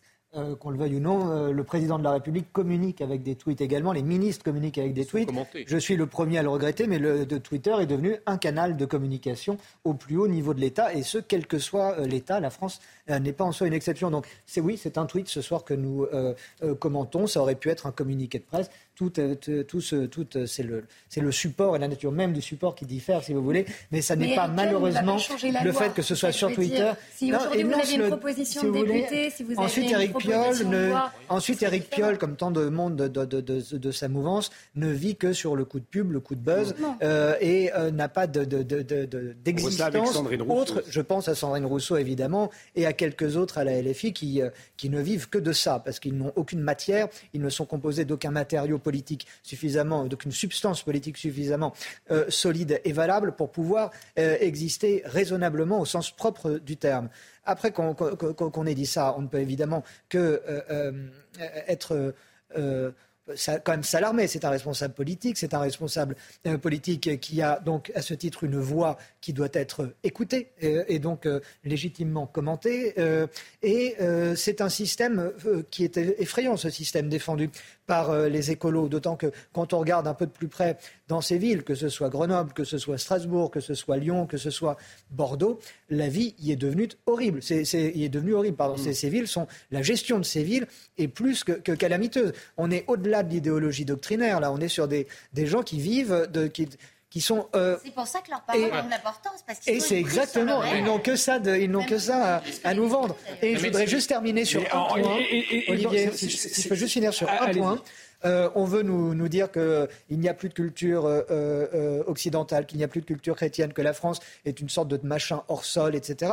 Je note qu'on est quand même, même sans Éric Piolle, on est déjà sur cette voie-là. Quand vous voyez une grande partie de la jeunesse, et même pas que des jeunes, qui ignorent pourquoi le 8 novembre est férié, pourquoi le 8 mai est férié, pourquoi le 11 novembre est férié? Le 14 juillet, ça correspond vraiment à quoi? On ne sait pas. Mm. Et la majorité de, de, pas la majorité, heureusement encore, je veux le croire, mais beaucoup de jeunes et de moins jeunes ont une capacité d'ignorance qui est plus que déroutante, et c'est ça qui est inquiétant. Et on veut leur faire en plus oublier euh, des choses qu'ils n'ont même pas apprises finalement. Mais ça, ça révèle de l'éducation nationale, c'est aussi. Non, ça révèle de l'éducation tout court.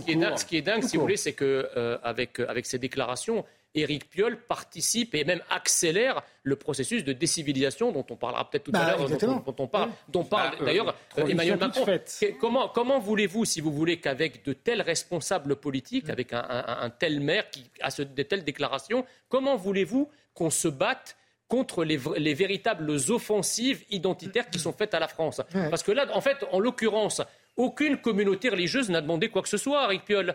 Lui, il se permet d'ouvrir les vannes alors que personne ne lui a demandé. Ni aucune confrérie musulmane, même pas les plus radicales, ne demandent cela. Donc en fait, Éric Piolle devance en quelque sorte des demandes qui ne lui ont même pas été faites, si vous voulez. C'est ça qui est, c'est ça qui est, extraordinaire. je pense que euh, son tweet vient de la polémique sur, le, sur la demande faite par le gouvernement de signaler euh, l'absentéisme le jour de la Mais justement, parlons-en. Mais juste pour, pour terminer, Comment se fait-il qu'on se pose ce type de questions sur les fêtes religieuses en France aujourd'hui et qu'on ne se l'était pas posé il y a 50 ans ou 40 ans ou 30 ans? Qu'est-ce qui s'est passé? Pourquoi cette question arrive aujourd'hui? Bah parce que aujourd'hui, on va, parce qu'aujourd'hui, effectivement, lorsque Madame la députée qui représente ici la majorité nous dit que la société doit évoluer, ah excusez-moi, mais en filigrane, vous êtes en train de dire que Arrêtez de dire sous le poids, ce que je sous le poids, sous le poids, non mais c'est une réalité. De toute façon, ça, ça, ça, sert à non mais ça sert à rien de blaisimarder. Vous n'arriverez pas à me couper la parole. ce que je dis, moi je sais ce que je veux dire, c'est que quand vous dites une société évolutive, c'est le même mot. C'est le, moi, je vous dis, la société doit évoluer. C'est le synonyme de vous ce que. Vous n'avez pas compris Je vous explique mes Non, mais doit évoluer par rapport à quoi C'est l'évolution. C'est pas dans l'absolu. C'est la même chose. Vous avez des visions. Non, mais ne me coupez pas. C'est la même chose que la que la créolisation dont parle Mélenchon et que le grand remplacement dont nous parlons nous. Tout ça est exactement la même chose. Aujourd'hui, on, fait, on veut faire évoluer les institutions, parmi lesquelles les jours fériés, sous le poids de certaines immigrations qui ont d'autres codes culturels, comme dirait l'autre, qui ont d'autres fêtes religieuses et pour lesquelles ces fêtes, les fêtes à nous qui nous ont, qui font notre histoire, eh bien, ne, ne, définissent pas toute la population actuelle. c'est une réalité. Je vous, propose d'avancer. On aura Franck Louvrier, le, maire de La Baule, qui va nous rejoindre, euh, qui sera en liaison avec nous à 23h30. Il a reçu des menaces de mort. Euh, il a reçu des photos d'attentats. avec des photos de Samuel Paty et des, des photos des attentats du Bataclan avec la mention ça pourrait être à la boule. Il va témoigner, il sera avec nous dans une vingtaine de minutes. On parlait de ce mot dans l'actualité qui a fait couler beaucoup d'encre, celui prononcé, c'était par Emmanuel Macron mercredi en Conseil des ministres, le terme de décivilisation. un mot utilisé, vous le savez, dans le contexte de la mort cette semaine d'une infirmière poignardée à Reims et de la mort de trois policiers à Roubaix, et un terme pour qualifier les violences en général. Sur Europe 1, ce matin, Olivier Véran a précisé, écoutez. Les semaines ont été émaillées par des drames. L'assassinat euh, d'une infirmière, euh, la mort euh, accidentelle de, de, policiers, la démission d'un maire, des agressions contre des représentants de l'État. Si je vais résumer, je dirais qu'au démarrage, il y a eu des incivilités, quand les gens ont commencé à moins bien se parler, dans certains contextes, puis à s'insulter, puis à se menacer il y a toujours eu une forme de, respect pour euh, les dépositaires de l'autorité de l'État, pour ceux aussi qui étaient là pour prendre soin de nous, assurer notre sécurité, les enseignants, les policiers, les pompiers, les médecins, etc. Et aujourd'hui, ces barrières-là ont cédé. Et les incivilités se transforment progressivement en violence. Alors en tout cas, beaucoup de réactions cette semaine après ce mot décivilisation, donc assumé par l'Élysée, prononcé par Emmanuel Macron. Beaucoup de réactions, notamment euh, du côté de, la gauche, par des figures de gauche, comme celle du directeur de Mediapart, Edoui Plenel. Je vais y, je vais y arriver. C'est dur à hein. Il commence à être un peu tard. Et Louis Plenel, donc. Euh, voyez son, son tweet au Conseil des ministres. Macron parle de décivilisation pour évoquer les violences. C'est un concept fumeux inventé par l'écrivain d'extrême droite Renaud Camus, déjà inventeur de l'idéologie raciste du grand remplacement. Peut-être cette précision, la décivilisation d'autres parle d'un concept développé par le sociologue Norbert Elias. Euh, avant la, la, Seconde Guerre mondiale, l'auteur britannico-allemand qui analyse alors l'évolution des mœurs et de la culture ainsi que la montée euh, du national-socialisme en Allemagne. En 2011, un terme effectivement repris par Renaud Camus pour titrer euh, l'un de ses ouvrages. Plus récemment, sous votre contrôle, Jonathan Sixou, c'est bien le Bruno Retailleau qui euh, réemploie ce terme. Hein, voilà, et reprise donc le 24 mai par Emmanuel Macron en, Conseil des ministres. Voilà. Recontextualisation un, peu générale. Est-ce que c'est le bon terme, Jonathan Sixou, selon vous pour effectivement définir la période que nous traversons, euh, avec notamment ces attaques de fonctionnaires ces derniers jours, des civilisations. D'abord, j'aimerais, pour pouvoir vous répondre, j'aimerais bien savoir euh, de quel président nous parlons et de quelle civilisation nous parlons. Mmh. Parce ah que Emmanuel Macron est quelqu'un qui peut nous dire exactement le contraire le lendemain. c'est tout de même Emmanuel Macron en campagne qui nous dit qu'il n'y a pas de culture française, mais qu'il y a des cultures en France. Euh, ensuite, Emmanuel Macron n'est évidemment pas le responsable euh, de, la, de, la, dégringolade qui, est fulgurante dont tous, les gens qui ont les, yeux en face des trous sont, les témoins euh, au quotidien. le constat que fait Olivier Véran est, juste, et c'est pas parce que c'est Olivier Véran qu'on doit le contredire. C'est mm. vrai qu'il y a les incivilités se, multiplient, il n'y a plus de, barrières, plus de filtres. La violence verbale précède la violence physique la violence a toujours été, pour le coup, dans toutes les civilisations, si on fait un peu d'histoire, il y a toujours eu des guerres. Et ce que nous vivons est particulièrement hors historique. 80 ans de, paix pour le, territoire de, l'Europe occidentale, euh, ça n'existe ça n'existe pas euh, dans l'histoire. Si on s'intéresse à notre civilisation, et c'est tout ce que nous euh, commentons finalement depuis un bon moment, depuis le début de, cette émission, mmh. là, là où il y a des responsables de décivilisation, s'il doit y en avoir à trouver, il faut peut-être aussi regarder du côté des politiques. Ces politiques qui euh, font que l'éducation nationale n'instruit plus nos enfants depuis plusieurs générations. Euh, ces politiques qui, mon regard se tourne vers l'extrême gauche de l'hémicycle à l'Assemblée, euh, ont officié leur, leur, volonté, vouloir zadiser l'Assemblée nationale. selon les termes de je ne sais plus quel député LFI. Marine Tondelier, d'ailleurs. Marine Tondelier. Les, là, il y a des responsabilités qui se prennent, qui, qui, se, qui, se, qui, si vous voulez, qui, qui infusent. Et ça, ça, ne se fait pas en six mois ça, prend des années, mais ça fait voilà plusieurs années maintenant que nous sommes euh, euh, sous la coupe de, ces, de ces personnes qui ont une vraie responsabilité. J'ajoute autre chose, euh, qui n'est pas de la responsabilité de Madame Tondelier, on n'aurait même pas les, moyens, je pense, intellectuels pour cela, c'est la propagation des nouvelles technologies et qui font que vous regardez, levez les yeux dans la rue, marchez dans la rue, mm. tout le monde a le nez sur un téléphone portable. L'individu n'existe plus, autrui n'existe plus. Vous êtes dans votre bulle, vous avez le nez sur votre écran, vous avez les oreilles avec des écouteurs, vous êtes enfermé dans une hors, euh, hors, monde, hors du monde, et donc dès lors qu'il y a un échange avec euh, un de vos semblables, eh ben, des personnes peuvent être étonnées. Et euh, euh, d'où la perte de patience. Là, on le voit également, les agressions dans, les hôpitaux. Toutes ne sont pas évidemment aussi tragiques que ce qui s'est passé récemment, mais il y a quotidiennement des incivilités, c'est un mot bien poli pour parler d'agressions physiques vis-à-vis des soignants, parce que les gens n'en peuvent plus d'attendre. Vous voyez, et cette société devient totalement cinglée, et je mets une grande responsabilité pour le coup sur la part de, de ces petits téléphone, entre autres. Madame la députée, le, politique pointé du doigt également par Évidemment. Euh, Sixou, et notamment ce, en même temps, on en parle beaucoup de ce en même temps d'Emmanuel de, Macron, finalement, euh, où on ne sait plus vraiment quel est le cap. D'un côté, la culture française n'existe pas, euh, de l'autre, on est face à une décivilisation. Voilà, tout ça, parfois on s'y perd un peu. Et là, on est en train d'interpréter le sens de ce mot décivilisation. Et je mm. pense que vous avez raison. Il y a, il y a la question de la civilité, l'incivilité croissante. Et on la subit tous au quotidien. Et c'était très intéressant ce que vous disiez sur, euh, sur le téléphone portable, finalement, le fait qu'on est tous dans une bulle.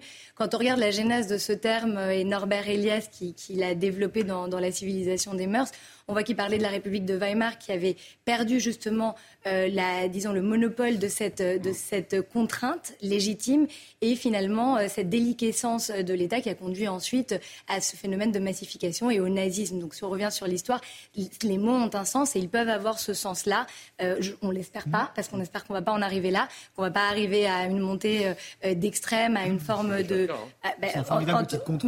mais c'est exactement. Donc aujourd'hui, pourquoi ce mot? Moi, ce mot on peut, on, peut, on peut réfléchir, on peut se demander est-ce que c'est un mot d'extrême, d'extrême droite, est-ce que ça l'est pas?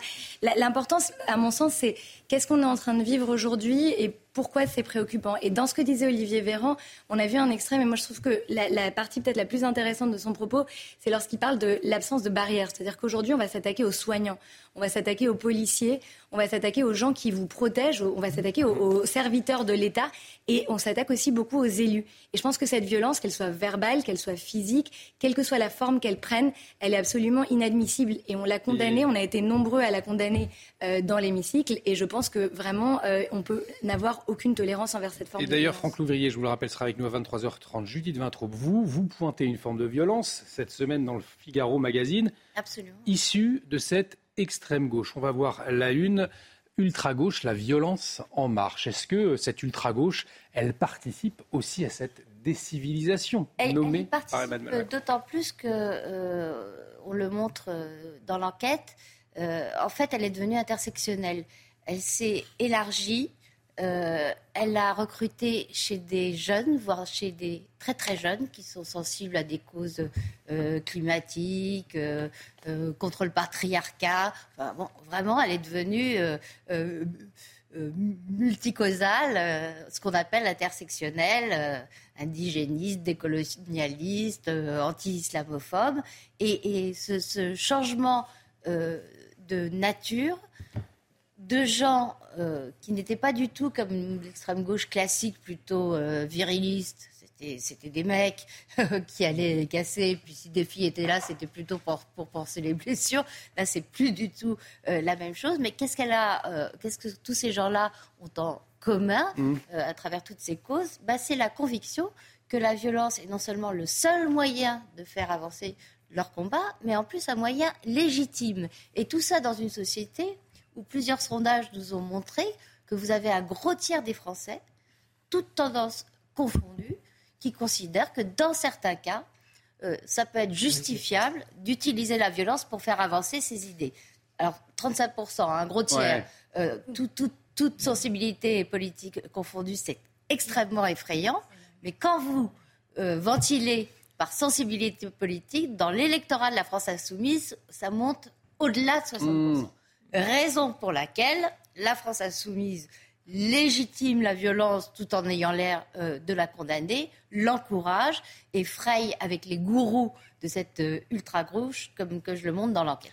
On, va revenir sur un autre sujet dans, un instant, euh, sur la délocalisation des sans domicile fixe de Paris vers la province. Sujet intéressant également qu'on va aborder, mais vous vouliez, pour clore, on en reparlera d'ailleurs avec le maire de Labo à 23h30, hein, cette décivilisation, ce terme. C'est ironique parce que j'ai trouvé que le, tout ce qui avait été dit sur ce, sur ce concept de décivilisation sur ce plateau est un peu réducteur parce qu'on n'a pas finalement défini ce qu'est la civilisation. C'est ça. La Qu'est-ce qu'une civilisation? Déjà, une civilisation, c'est comme la République. Si on ne la qualifie pas, elle n'est pas. Il n'y a pas de civilisation comme ça dans l'absolu, mondiale, euh, au contour qu'on aurait du mal à définir. Donc une civilisation, c'est deux choses. Il y a une vision euh, macro, macroscopique, on va dire, c'est-à-dire les traits de caractère d'un groupe humain, euh, sa langue, ses mœurs, sa façon d'être et de se comporter collectivement, qui font que ce groupe est reconnaissable euh, d'un témoin extérieur au groupe. Bon, donc on parle par exemple de la civilisation française, parce qu'elle est française, elle n'est pas chinoise, elle n'est pas indienne.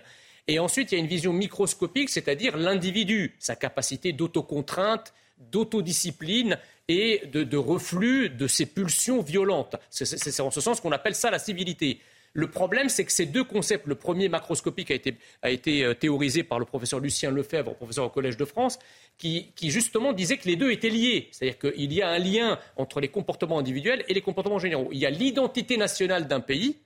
Or, celle-ci, elle est battue en brèche depuis 40 ans par un système idéologique qui nous explique que la France n'existe pas. Et il y a aussi l'individu, le comportement individuel, euh, qui fait qu'on a aussi une idéologie qui nous explique que c'est euh, l'individualisme exacerbé, que en fait on est tous des petits Robinson Crusoe sur son île et on fait ce qu'on veut quand on veut et comme on veut.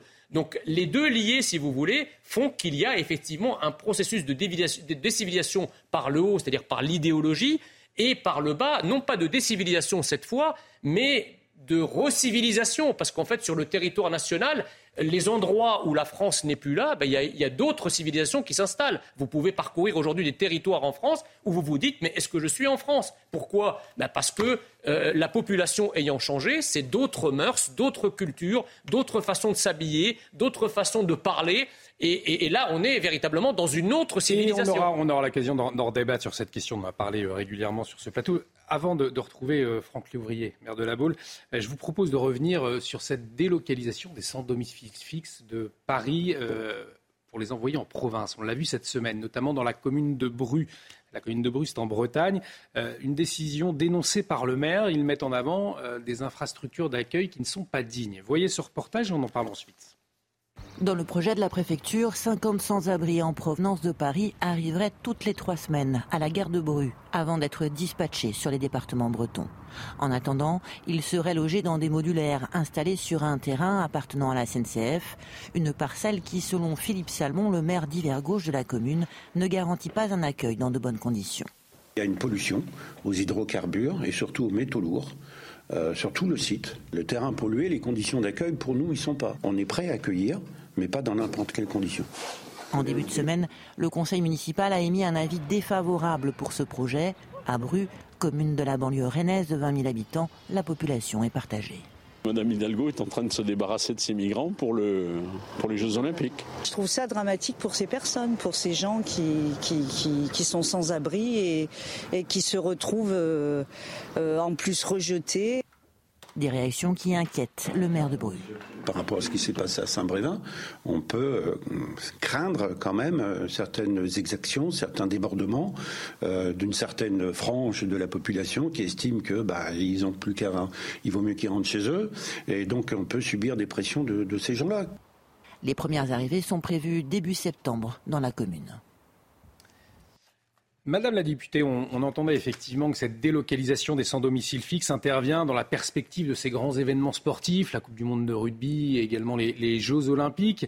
Euh, est-ce que effectivement c'est l'enjeu aujourd'hui de, déplacer ces populations-là qui ne seraient pas agréables euh, à l'œil des touristes ou il y a un autre enjeu derrière? Alors, moi, je trouve déjà que ce n'est pas forcément une politique qui soit très efficace. C'est très difficile de déplacer des sans domicile fixe. J'ai fait plusieurs maraudes et les personnes qui sont dans la rue ne euh, vont pas facilement changer de territoire. Déjà, il faudrait s'attaquer au problème essentiel qui est celui de pourquoi ces personnes se retrouvent dans la rue, comment on fait pour rendre le logement plus accessible et comment euh, on travaille en fait sur des politiques de long terme. Donc, est-ce que euh, combien de personnes ça représente?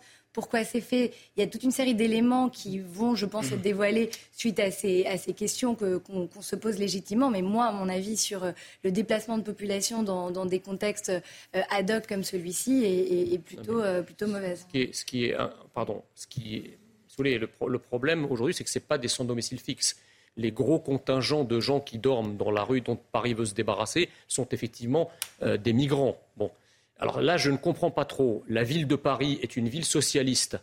Le socialisme nous explique depuis 40 ans que l'immigration est une richesse. Pourquoi veulent-ils donc empêcher les touristes de voir des richesses?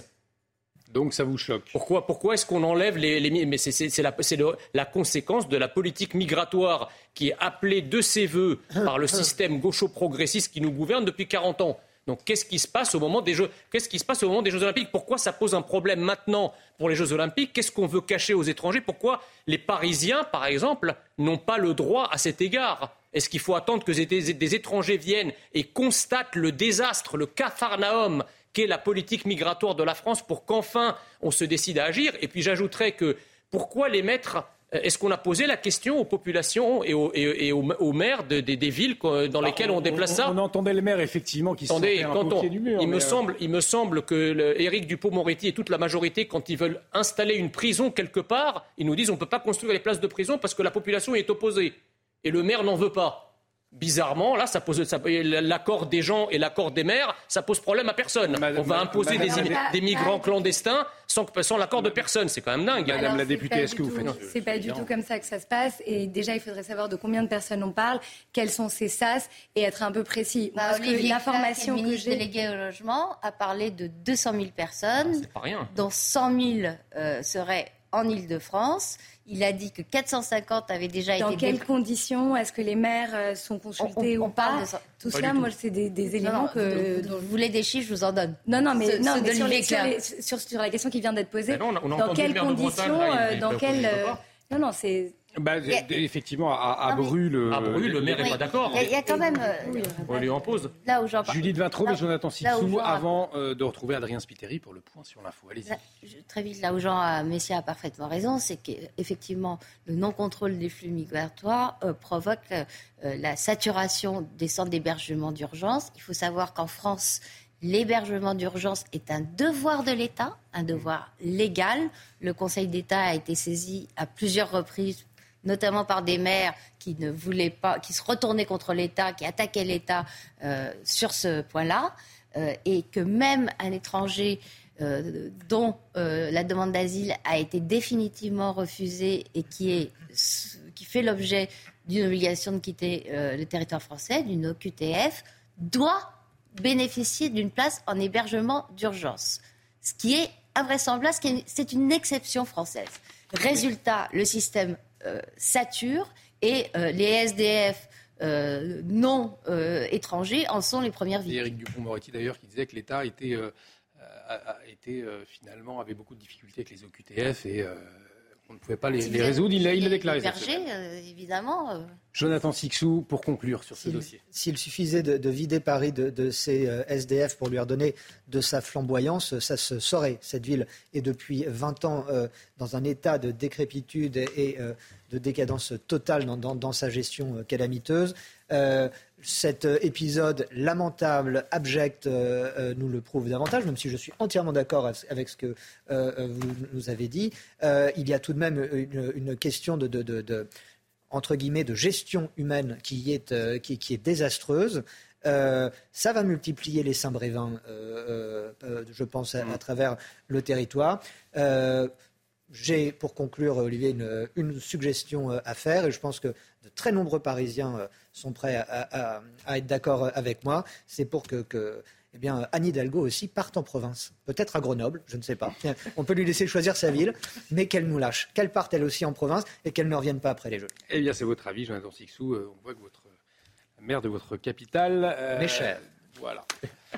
Euh, il est 23h30. Le maire de La Baule, Franck Louvrier, sera avec nous euh, dans un instant. Pourquoi? Eh bien Parce qu'il a reçu euh, des menaces. Il nous dira lesquelles? Dans un instant. Mais tout de suite, le rappel des titres. Il est 23h30. On retrouve Adrien Spiteri. La petite Eya, retrouvée au Danemark, le père de la fillette et son complice ont été interpellés. Un juge d'instruction avait délivré contre deux mandats d'arrêt européens. Ils sont soupçonnés d'avoir enlevé violemment la fillette la veille en Isère. Les autorités étaient convaincues qu'ils avaient réussi à gagner l'étranger avec l'enfant. La grippe aviaire continue de faire des ravages dans le sud-ouest, mais deux vaccins expérimentés en France s'avèrent très efficaces sur les canards. Une bonne nouvelle pour les éleveurs qui ouvrent la voie à une vaccination nationale. Durant l'année 2021-2022, plus de 20 millions de volailles ont été abattues. Et puis coup dur pour les fans de Céline Dion. La chanteuse canadienne annule ses concerts de 2023 et 2024 en cause des problèmes de santé. Depuis deux ans, elle souffre d'une pathologie neurologique rare. Selon son entourage, Céline Dion poursuit son traitement. Merci Adrien. Prochain point complet avec l'édition de la nuit. Ce sera à minuit avec Simon Guillain, de retour sur le plateau de, Soir Info Week-end. Bienvenue si vous nous rejoignez. Avec autour de ce plateau Jonathan Sixou, Éléonore Carrois, député Renaissance des Français et de l'étranger, Judith Vintraube, grand reporter Le Figaro, et Jean Messia, euh, président Institut Vivre Français. On va tout de suite retrouver Franck Louvrier, euh, le maire de La Baule, qui est en liaison avec nous. Puisque euh, dans l'actualité, bonsoir monsieur le maire, eh bien, ces menaces euh, que vous avez reçues à la mairie de La Baule, vous, les avez dévoilées en, conseil municipal. Racontez-nous, euh, qu'est-ce qui vous est arrivé? Oh, C'est très simple, si vous voulez. Je n'avais pas l'intention d'en parler. Et puis, vu les, circonstances et le contexte, il était de mon devoir euh, de jouer la transparence en la matière. il y a quelques semaines, j'ai reçu un courrier qui m'était adressé personnellement avec la photo de la tête décapitée de Samuel Paty, que je n'avais jamais vue, et ainsi qu'une photo euh, de l'intérieur du Bataclan, en précisant en dessous que la prochaine fois, ce sera à la boule. Il est vrai que les autorités préfectorales et la procureure de la République euh, sont immédiatement intervenues et ont, envoyé bien évidemment la police judiciaire de Nantes pour permettre de faire une enquête. Et, c'est vrai que ce n'était pas un événement que j'avais envie de relater, mais c'est vrai que les circonstances, ici à 25 minutes, euh, euh, le maire de Saint-Brévin a démissionné euh, face à des pressions différentes, mais réelles aussi. Et, donc, il était pour moi important de, pouvoir le dire, tout en indiquant qu'il était essentiel que nous mettions tous les moyens pour protéger, bien évidemment, les élus, mais aussi les personnes qui euh, s'occupent des soins, je pense notamment à nos infirmières, mais aussi les policiers. Voilà, tous ces éléments-là sont, essentiels et je pense que jouer la transparence en la matière est indispensable. Et on le voit donc des, menaces très inquiétantes avec ces photos que vous nous, décriviez. On voit bien qu'aujourd'hui, ni l'écharpe tricolore, ni euh, finalement l'uniforme de policier ne, ne, protège aujourd'hui. On parlait de décivilisation euh, tout à l'heure autour de ce plateau. Est-ce que vous rejoignez également ce constat? Ni la blouse, bien évidemment. Euh, oui, bien sûr, le, constat du président de la République il y a deux jours euh, est réel. Ce sont des, mots lourds, mais ce sont des, mots qui, traduisent la situation du moment. On n'a jamais vu ça. je pense que le comportement des extrêmes, qu'ils soient extrême gauche ou extrême droite, ont bien évidemment amplifié le contexte du moment.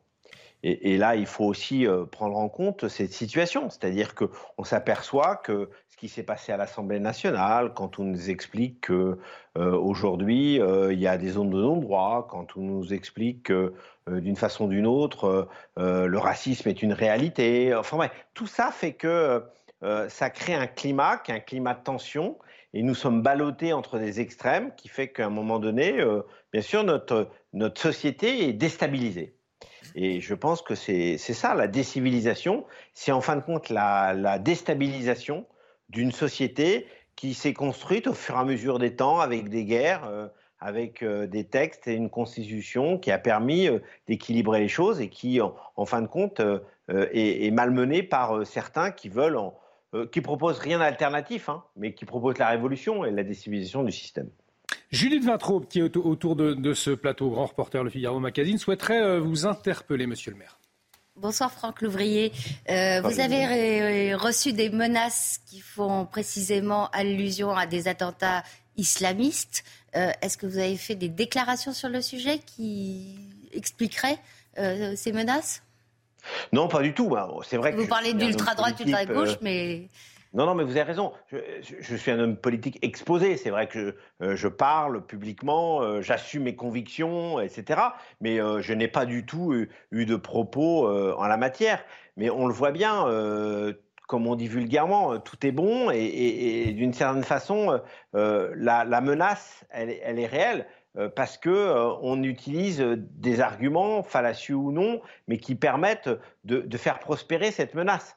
Quand on reçoit une photo noir et blanc de la tête décapitée de Samuel Paty à votre nom, même si j'ai quelques années politiques, et vous le savez, mmh. Judith Ventrop, euh, derrière moi, c'est vrai que ça peut perturber.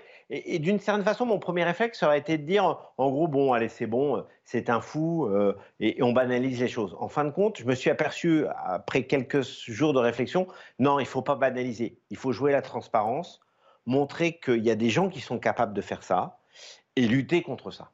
Jean Messia euh, souhaiterait également vous interpeller ce soir. Bonsoir, monsieur le maire. Vous avez évidemment, dans ces circonstances, tout mon soutien à titre personnel, mon modeste soutien. Mais euh, vous avez, euh, en, évoquant les menaces que vous avez, euh, que vous avez reçues, vous avez spontanément effectivement parlé de, de l'extrême gauche et de l'extrême droite, alors que là, les menaces sont quand même assez précises. Ce n'est ni l'extrême gauche ni l'extrême droite, encore moins, qui envoient des, des photos de, de, de, décapitation ou d'actes terroristes barbares. C'est bien, c'est bien les, les suppôts d'un totalitarisme religieux, islamique en l'occurrence, euh, qui peuvent euh, avoir ce, genre de, méthode et ce genre de courrier. Donc je me demandais juste pourquoi vous, vous, n'en aviez pas parlé spontanément quand vous avez pris la parole à l'instant, pourquoi vous avez parlé spontanément de l'extrême droite et de l'extrême droite, alors que là, manifestement, la menace est quand même identifiée et que c'était facile de le dire. Non, d'abord, euh, je ne suis pas enquêteur. Et que bah. la police judiciaire de Nantes s'est saisie de l'affaire et c'est pas à moi de faire l'enquête. la seule chose, c'est que je connais le monde politique.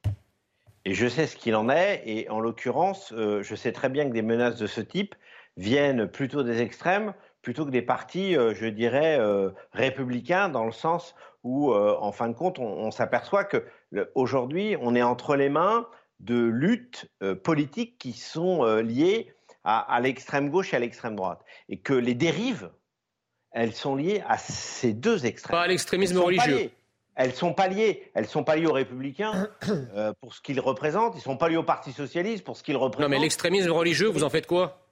Mais, mais là-dedans, bien évidemment, euh, l'extrémisme religieux est manipulé par les uns ou par les autres. Et, oh non, là, manipule tout ça. c'est pas, c'est pas l'extrême droite ou l'extrême gauche qui ont inspiré le Bataclan ou, Samuel Paty, Monsieur le Maire. On n'entend plus Franck Louvrier. Allez-y, Monsieur le Maire. Merci. Mais, mais la réalité des choses, c'est que euh, bien sûr qu'il peut y avoir euh, un, fait religieux derrière ça, mais en tout cas, il y a un fait extrémiste, quel qu'il soit. Euh, et, c'est ça ce qui compte. maintenant, je veux dire, c'est pas à moi de tirer les conclusions, comme j'ai pas tiré les conclusions non plus de mon collègue que j'ai soutenu dès le départ, qui est Yannick Morez, le maire de Saint-Brévin, parce que je ne sais pas qui est à l'origine de tout ça, et c'est pas c'est pas mon affaire. Moi, ce que je, ce que je vois, c'est qu'on essaye de déstabiliser un système qui a été mis en place de façon démocratique. Quand on remet en cause des textes euh, de loi, une procédure législative, c'est quand on met en cause le système. Quand on met en cause des zones de non-droit en expliquant que c'est normal qu'il y ait des zones de droit dans notre pays, c'est qu'on déstabilise le système. Et c'est tout ça qui, me préoccupe parce que, en fin de compte, on a hérité euh, d'une démocratie qui fonctionne pas si mal, d'une constitution qui a été établie en 58 qui fonctionne pas si mal, et qu'à partir de ce moment-là, on voit bien qu'il y en a certains qui, qui veulent, euh, d'une façon ou d'une autre, passer à une révolution sans aboutir sur un objectif précis, mais en, tout cas euh, faire disparaître tout ça. Et ça, il faut qu'on y, soit conscient. Et vous voyez, le conseil municipal de ce soir a été euh, très perturbé par tout ça, parce que on pourrait dire la Baule, c'est une zone protégée, tout se passe bien. Mais non, même ici, on reçoit des courriers qui sont pénalement et, condamnable et, bien évidemment euh, qui, euh, qui déstabilise euh, les élus qui sont concernés. C'est vrai, monsieur le maire, peut-être pour conclure. on, imagine la Baule comme étant un, petit paradis, peut-être un peu protégé. Ça a changé, ça a évolué ces dernières années, vous l'avez constaté? Bon, un petit paradis, moi je dirais un grand paradis. mais la seule chose, c'est que si vous voulez, nous ne sommes pas dans une bulle. Nous ne sommes pas dans une bulle. Pas très loin d'ici, euh, il y a Nantes, euh, où l'insécurité explose. Euh, il y a Saint-Nazaire, où la tension est très forte. Et on doit prendre les moyens pour se protéger d'une façon ou d'une autre, parce que on le sent bien, aucun coin de notre territoire n'est épargné par la tension sociale, par les violences. Et, de ce fait-là, ça, c'est notre responsabilité d'élus, d'essayer de protéger les uns les autres. Voilà, je pense que notre mission, elle est là, et il faut qu'on l'assume, et on l'assume fortement, euh, en assumant, euh, bien évidemment, euh, les décisions qui, qui ont à prendre derrière. Merci beaucoup Franck Louvrier d'avoir répondu à nos questions ce soir, maire de La Baule. Je le rappelle, vous avez donc reçu des menaces, des photos d'attentats, photos de Samuel Paty et des attentats du Bataclan avec la mention ça pourrait être à La Baule. Franck Louvrier donc qui s'exprimait ce soir en direct sur CNews. Il nous reste un peu plus de 7 minutes. Je vous propose de revenir sur cette actualité du jour, ces grosses tensions ce matin en marge de l'Assemblée générale de Total Énergie. Quelques centaines de militants écologistes sont venus dès l'aube près de la salle Playel à Paris où se tenait l'AG pour des tentatives de, blocage. Hein. C'est euh, des écologistes qui ont tenté de, bloquer euh, l'Assemblée générale de Total Énergie, des militants qui dénoncent toujours plus de projets fossiles, une répartition injuste des superprofits ou encore une injustice euh, climatique et sociale. Des échauffourées ont déposé les forces de l'ordre aux militants. Regardez.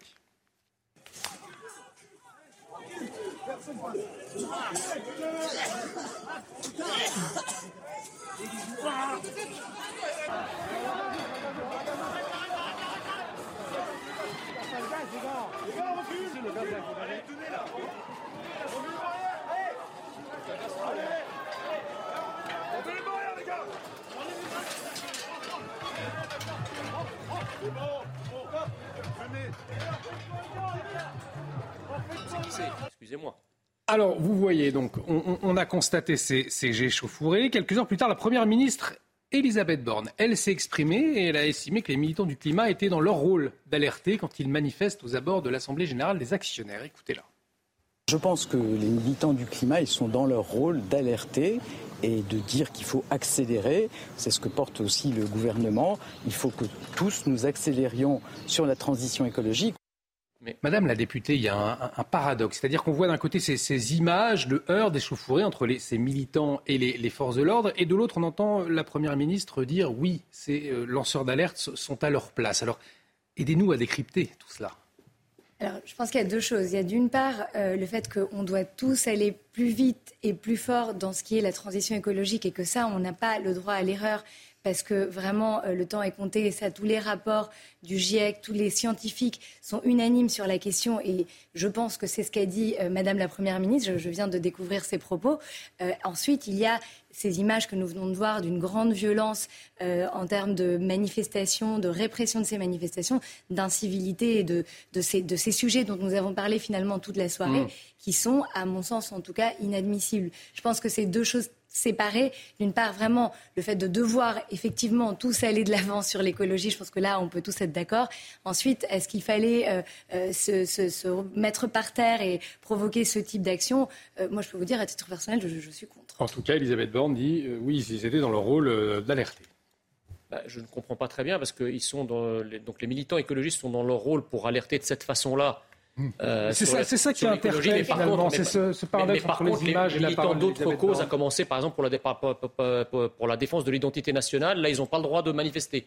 Là, c'est l'extrême droite. Bon, ça c'est la première chose. La deuxième chose, c'est que je ne comprends pas, si vous voulez, que vous avez, on a quand même un système qui nous explique depuis un certain nombre d'années que la France, c'est une puissance moyenne, voire une petite puissance, et qu'on ne pèse plus rien, au point qu'il faut justement rentrer dans des grandes fédérations ou confédérations comme l'Union européenne, etc., au sein desquelles on pourrait espérer peser quelque chose.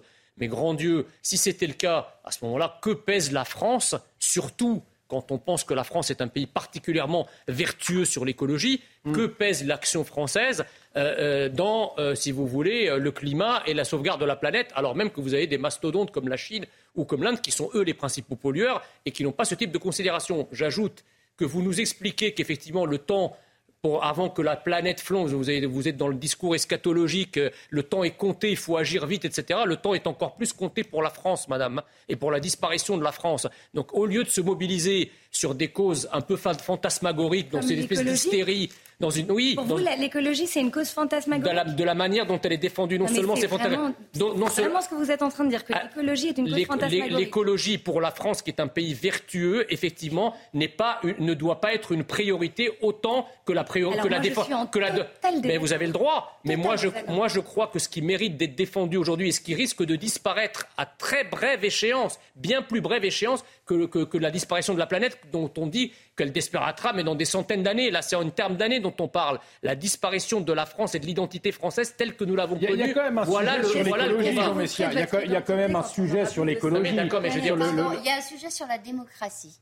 Euh, le comportement de ce groupe de jeunes gens, ils ont l'air euh, assez jeunes, hmm.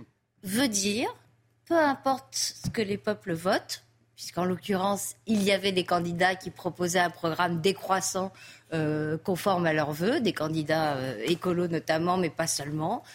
dans le programme de Jean-Luc Mélenchon, il y avait une orientation clairement décroissante, puisqu'il est devenu décroissant. Ils ont perdu, en tout cas leurs candidats n'ont pas gagné, et néanmoins, euh, ils considèrent qu'ils peuvent entraver les libertés des autres, s'en prendre aux autres, parce qu'ils ont raison. C'est un comportement fascistoïde mm. euh, que une première ministre ne devrait jamais, jamais légitimer. C'est effectivement euh, cette interrogation après les propos de la première ministre qui légitime cette action des écologistes. Je pense qu'Elisabeth Borne a dû voir les images comme nous les voyons ce soir. Elle ne pouvait pas tenir ce type de propos. On peut après essayer de scinder euh, la, mobilisation euh, violente de ce matin et la nature même du combat de, ces braves gens.